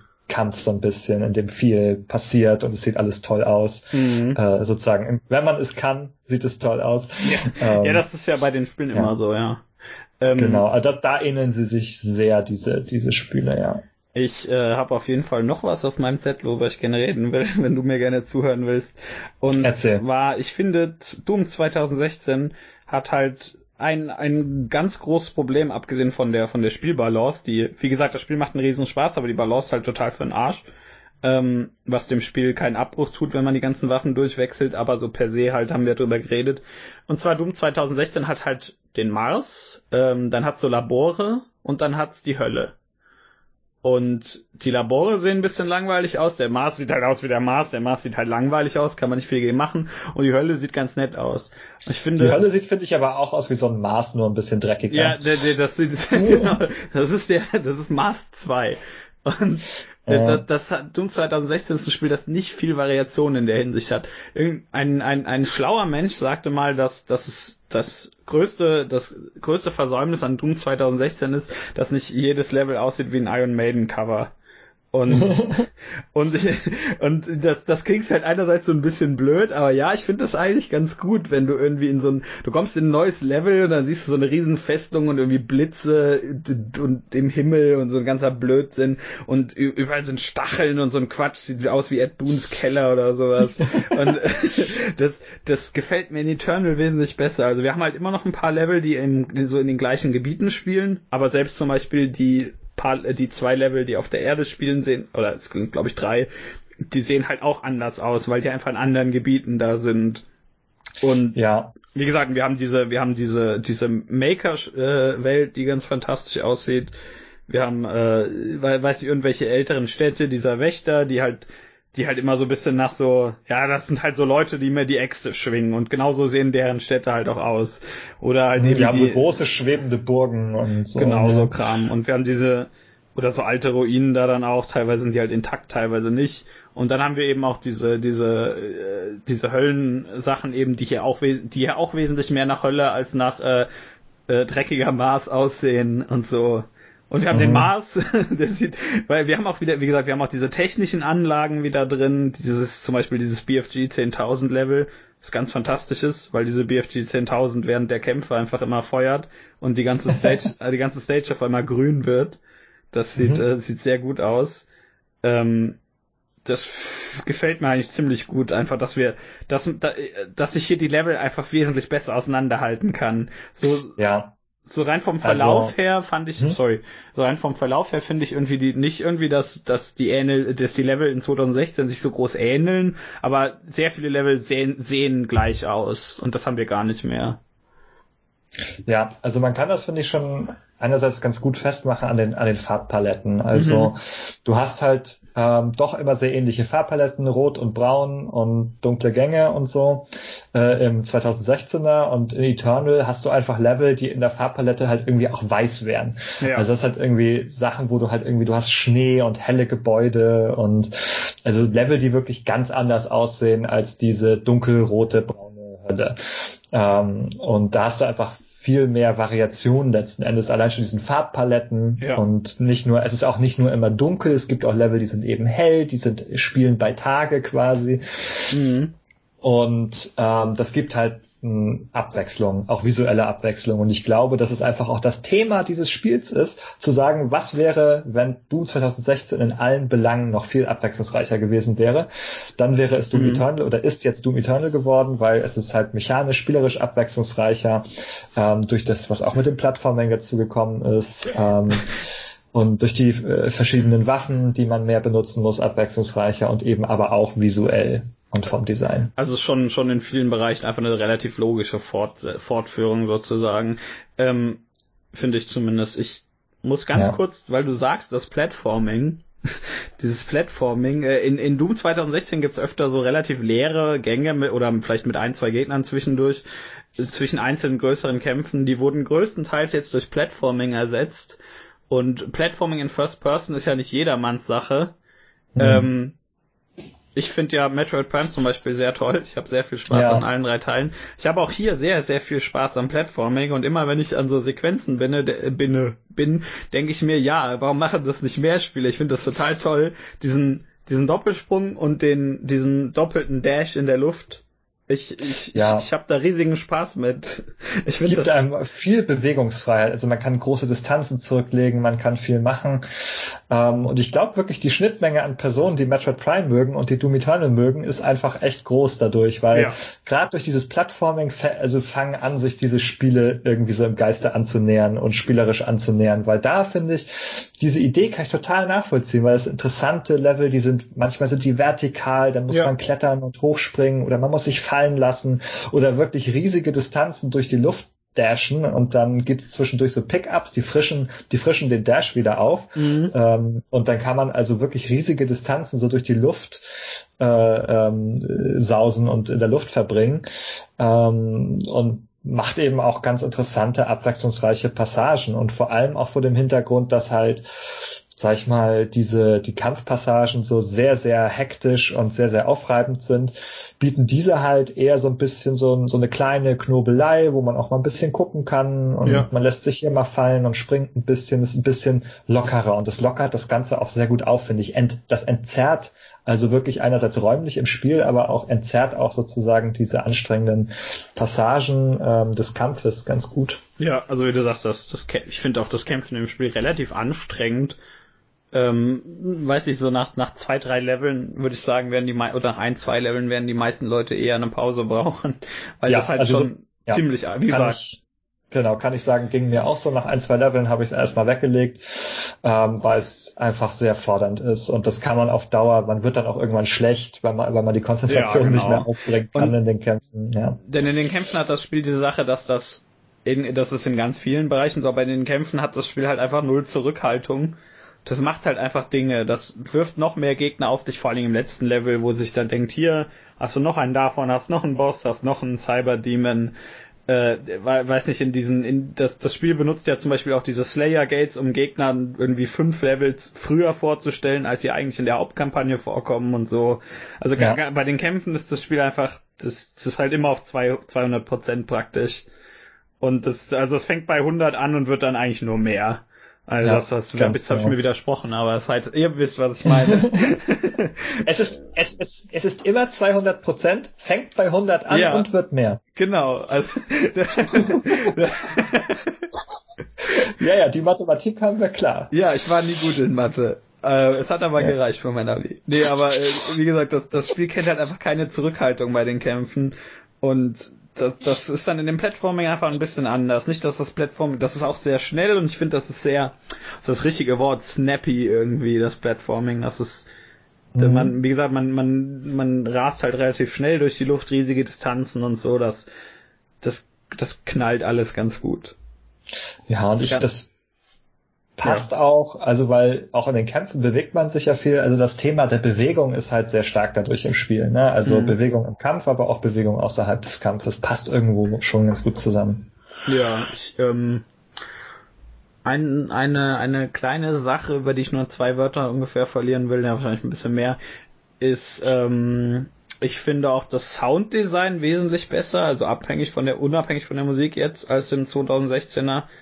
Ich, äh, im 2016er, ich mag eigentlich fast alle Knarren, aber manche von denen hören sich halt einfach blöd an. ich, ich, vor allen voran das, das, das Plasmagewehr. Mhm. Das klingt halt einfach total langweilig. Und hier, ich, ich, ich kann irgendwie in Doom Eternal, ich kann machen, was ich will. Irgendeine Aktion ist vollkommen egal. Das ist halt einfach laut. Und es, und es knallt. Und das gefällt mir eigentlich ganz gut. Und das ist halt diese, diese, ja, ist immer auf, immer auf 200 Prozent das Spiel. Wenn ich irgendwie, wenn ich irgendwie diese, diese, diese breite Klinge von der Balliste auflade, das macht halt einen Riesenlärm. Und mhm. das, und we, weißt du nicht, wenn ich das, wenn ich das, das Schwert ziehe und das Schwert rumschwinge, einfach so in der Luft, das macht halt auch schon einen Riesenlärm. Und wenn du das Schwert gezogen hast, fängt dein Controller, vibriert dein Controller einfach durchgehend, bis du es wieder wegsteckst. das ist, das ist halt schon irgendwie bezeichnend ja. einfach für das ganze Spiel, so generell. Mhm. Und, und das hat mir ziemlich gut gefallen. Also so generell, ja. einfach, dass irgendwie alles, alles in dem Spiel knallt. Alles, was ich mache. Ja, ich fand aber auch, dass auch als Hinweisgeber zum Beispiel gibt's ja diesen Jingle, wenn man wenig Energie hat. Ja. Wenn man ganz wenig Lebensenergie. Den fand ich so gut. Also der hat mir wirklich, also ich habe den immer gut rausgehört, obwohl alles laut ist. Hörst mhm. du diese, diese so, so, eine kurze Sirene oder so, die, ja, die Alarm schlägt? Die, die ist relativ einzigartig im, im generellen Sound des Spiels, ja. Genau, also die, also ich, man konnte es nicht nicht bemerken, wenn man spielt, dass man ähm, wenig Lebensenergie hat. Also diese, dieser Soundeffekt hat dafür gesorgt, dass man immer gut Bescheid wusste und der hat auch so, also durch die Art und Weise, wie er klingt, vermittelt er auch die Dringlichkeit, sich drum zu kümmern. Also ja, das ist das, das, das ist ja so ein, so, ein, so ein Motiv im generellen Kampfsystem. Das ganze Spiel kommuniziert halt alles sehr, sehr gut, was es macht. Ja. Und das, genau. also es ist, ist ähm, es ist sehr, sehr transparent. Das finde ich sehr gut. Und deswegen fällt mir jetzt noch zum Beispiel der, wie heißt denn der? Prowler heißt der, glaube ich. Das ist so ein bisschen, bisschen größerer Dämon, der sich so lila teleportieren kann. Äh, oh ja. Das ist hm, der, das ja. ist, das ist so die, die, die eine Stelle, bei der ich dran, die ein bisschen verwirrt bin ab und zu im Kampf, weil ich immer denke, dass das so normale Imps oder Gargoyles sind. Und ich fände es Und dann teleportieren sie sich plötzlich weg. Und, ja. vor allem kann man die halt nicht mit der Kettensäge töten, wenn ja. man nur eine Aufladung mhm. hat. Und deswegen, ich glaube, ich fände es fast, wenn die noch ein bisschen irgendwie knalliger wären. Einfach so, nicht so komplett lila, aber wenn die irgendwie, das sind halt, wie gesagt, das sind so Details, wo man, wo man eigentlich schon dann merkt, wie tief man da reinkommt, wenn ich mich halt über die Farbe von Gegnern äh, aus Sichtbarkeitsgründen, im, im, also aus Verständlichkeitsgründen beschweren kann. Und ähm, die, die und diese Typen, die die Schilde erzeugen, ich weiß gar ich glaube Karkes heißen sie. Äh, das sind so die einzigen Gegner, bei denen ich mir einfach wünsche, dass sie ein bisschen greller wären. Damit ich aber weiß, das, die, das sind die, damit ich die sofort auf den ersten Blick erkenne und nicht zweimal hingucken muss. Aber ansonsten mhm. ist das Spiel halt sehr, sehr transparent bei allem, was es im Kampf macht. Ja, ja, volle Zustimmung. Und deswegen, also es kommt einem dadurch auch sehr fair und transparent eben vor. Mhm. Und ja, gibt einem halt auch wirklich überall da Hilfen, ähm, wo es einem helfen kann, ohne jetzt aktiv es sozusagen nur leichter zu machen, sondern eben durch Transparenz ja. einfach viele unterstützende Funktionen. Das ist sagt, das Spiel sagt dir halt, es scheitert nicht daran, dass es dir nicht gesagt hat. Mhm, genau, es will praktisch hier, weißt du, was du machen musst, jetzt mach halt. Genau. Ja. Ist halt keine, muss man nur kurz dazu sagen, ist keine Philosophie, die für jedes Spiel funktioniert, funktioniert hier aber sehr gut. Ja, manchmal will man ja auch Mystery und Dinge selbst rausfinden, aber hier. das ist du, das ist kein Mystery, du musst Knarren schießen. ja, genau, nein, man hat, man hat auch, so wie das Spielstruktur ist, nicht, nicht die Zeit und Muße sich jetzt, dass genau, man sich ja. Gedanken machen will, wo ist jetzt der Schwachpunkt dieses Gegners. Ähm, deswegen also, ist es halt gut, dass man also einfach gesagt kriegt, hier, so funktioniert es in der Theorie, probier mal, ob du es hinkriegst und go. Ja, sogar bei Bossen macht's das, ja. Ja. Ja, ähm, Doom Eternal ein, wie gesagt, wie ich gesagt habe, immer auf 200 und fängt bei 100 an. Fängt bei 100 an und wird immer mehr. immer 200 und wird auch zwischendurch mehr. Ja, aber auch von 200 wird's mehr, das ist wichtig. ich ähm, stimme dem Flo zu. Es ist bisher, denke ich, doch mein Spiel des Jahres. Ist klar, gut, dieses Jahr kam noch nicht so viel raus in der Hinsicht. Also Resident Evil 3 gefällt mir sehr gut im Moment. Ich überlege gerade, was kam denn dieses Jahr noch raus? Was habe ich gespielt? Äh, Neo 2 ist auch ganz fantastisch. Aber äh, ja, ich glaube, das ist hier, damit habe ich im Moment am meisten Spaß. das Jahr ist noch jung, es kann natürlich noch viel kommen, aber ich gebe dir recht, dass ähm, ja, also klar. würde bei mir jetzt sozusagen so oder hat bei mir auch so eine Bestwertung bekommen. So, ja. das ist im ganz oberen Bereich spielt das sozusagen auch. Also denn wenn ihr natürlich ja. Bens äh, Rezension gelesen habt auf Daily D-Pad, dann wisst ihr ja, dass er dem Spiel die Höchstwertung gegeben hat. Wobei das das kann ich jetzt so nicht sagen. Die Höchstwertung bei Daily D-Pad ist ja ein bisschen anders. Das ist ja keine 10 von 10 von 10, sondern diese höchste Kategorie praktisch. Lest es einfach, dann versteht ihr das. ja, genau. Also es hat einen, einen S-Rang bekommen und genau. über S gibt's nichts mehr. Kein Triple also, S. Genau, es gibt nicht wie in einigen anderen, äh, an einigen anderen Orten noch das Triple S oder S Plus. Das, äh, so weit haben wir es nicht getrieben. Genau, also in dem Sinne ist es, bewegt es sich in der höchsten Kategorie einfach. Ähm, ich denke, das kann man sagen. Ähm, wenn man mal kurz einen Blick auf Metacritic und so wirft, die Meinungen scheinen alle in diese Richtung zu gehen. Es bewegt sich so im 90 Prozent Bereich, mhm. das Spiel, also äh, in den Aggregatoren. Ähm, ist schon verdammt also, gut. das ist schon sehr solide, kann man sagen. Ja, und deswegen genau. solltet ihr das spielen. Und deswegen holt ihr euch das jetzt natürlich nach dieser Episode, wenn ihr fertig seid. Ne? Ja. Ja, gut. Wie, aber wie gesagt, das Einzige, wo ich halt sagen würde, muss man eventuell ein bisschen vorsichtig sein, wenn man halt überhaupt keine Shooter-Erfahrung hat, dann kann, ist tatsächlich einfach eventuell immer noch schwierig. Und da ja. Wenn man dann stirbt, sollte man sich dadurch das vielleicht auch nicht, äh, sollte man vielleicht nicht über nicht denken, oh, ich spiele auf einfach. Es liegt, vielleicht liegt es auch einfach nur daran, dass das Spiel einfach generell schwierig ist. Ja, das würde ich, das würde ich sagen. Ich glaube, das ist so. Es ist schwieriger als andere Spiele im Vergleich. Auf jeden ähm, Fall, ja. Und also auch mit den Kategorien leicht und normal sozusagen und so, auch da ist eher eine Verschiebung. Mhm. Und ähm, ja, also ist es durchaus zugänglicher eben für Leute, die halt Shooter-Erfahrung haben. Und das muss man sich, oder finde ich schon, sollte man zu bedenken geben. Ist nicht so ja. ein Ding, kann jeder blind kaufen, sondern muss man sich schon Gedanken machen, habe ich Lust auf sowas, was mich halt sehr fordern wird, ähm, von wo ich ausgehen kann, dass es ein paar Frustrationsmomente gibt, wo ich sterben werde. Ähm, habe ich da Lust drauf? Den ganz einfachen Ausweg gibt's in dem Spiel einfach nicht. Ja. Ähm, dieses, dieses sozusagen der Story-Modus nur für die Geschichte und ein bisschen äh, Knallpeng ja, das, das äh, nicht, dem, ja. dem verweigert sich das Spiel in dem Sinne einfach. Das ja. muss man sagen. Das ist, glaube ich, sollte man zu bedenken geben, ähm, bevor man sich dafür entscheidet. Richtig, aber wenn das irgendwie euch, wenn ihr jetzt immer noch denkt, geil, ich bin krass genug, dann ist das auf jeden Fall richtig für euch. Und wie gesagt, wenn man, ich, ich finde, wenn man die Schwierigkeitsgrad den so auswählt, dass man immer noch gefordert wird, es aber nicht zu frustrierend wird, hat man für, auf jeden Fall für das erste Mal durchspielen seinen richtigen Schwierigkeitsgrad gefunden. So würde ich das machen. Genau. Ja. ja. Doom Eternal. Wunderbar. Der Podcast ist jetzt nicht Eternal hier, nur gut zwei Stunden. Aber ich hoffe, ihr hattet Spaß. Ich glaube, wir haben sonst nichts mehr zu sagen, ne? Ich habe alles gesagt. Ähm, du bist komplett ja, leer, wie so eine, wie so eine Schrotflinte nach dreimal Schießen. In nee, nee, wie so, ein, wie, so ein, wie so ein Dämon, der gerade Munition gespuckt hat. Nur noch so eine leere Hülle, nichts mehr drin. ja, das ist gut. Das freut mich. War schön, ich würde jetzt sagen, war schön, dass ihr hier wart, aber bisher nur du da. War trotzdem schön, dass ja. ihr hier wart. Ähm, war war gut. Ich wollte da ja, mal drüber reden. Das ist ein Spiel, über das man reden kann, denke ich. Ja. Ja, und wie gesagt, ich habe alle meine Ammo-Päckchen euch hingeworfen. Jetzt sie, mehr. Nehmt sie auf. Lord. vielleicht, vielleicht vor der Episode ja. sagen soll. Naja. Okay, ja, ja, so, jetzt, Schluss jetzt. Genau. Tschüss. Tschüss.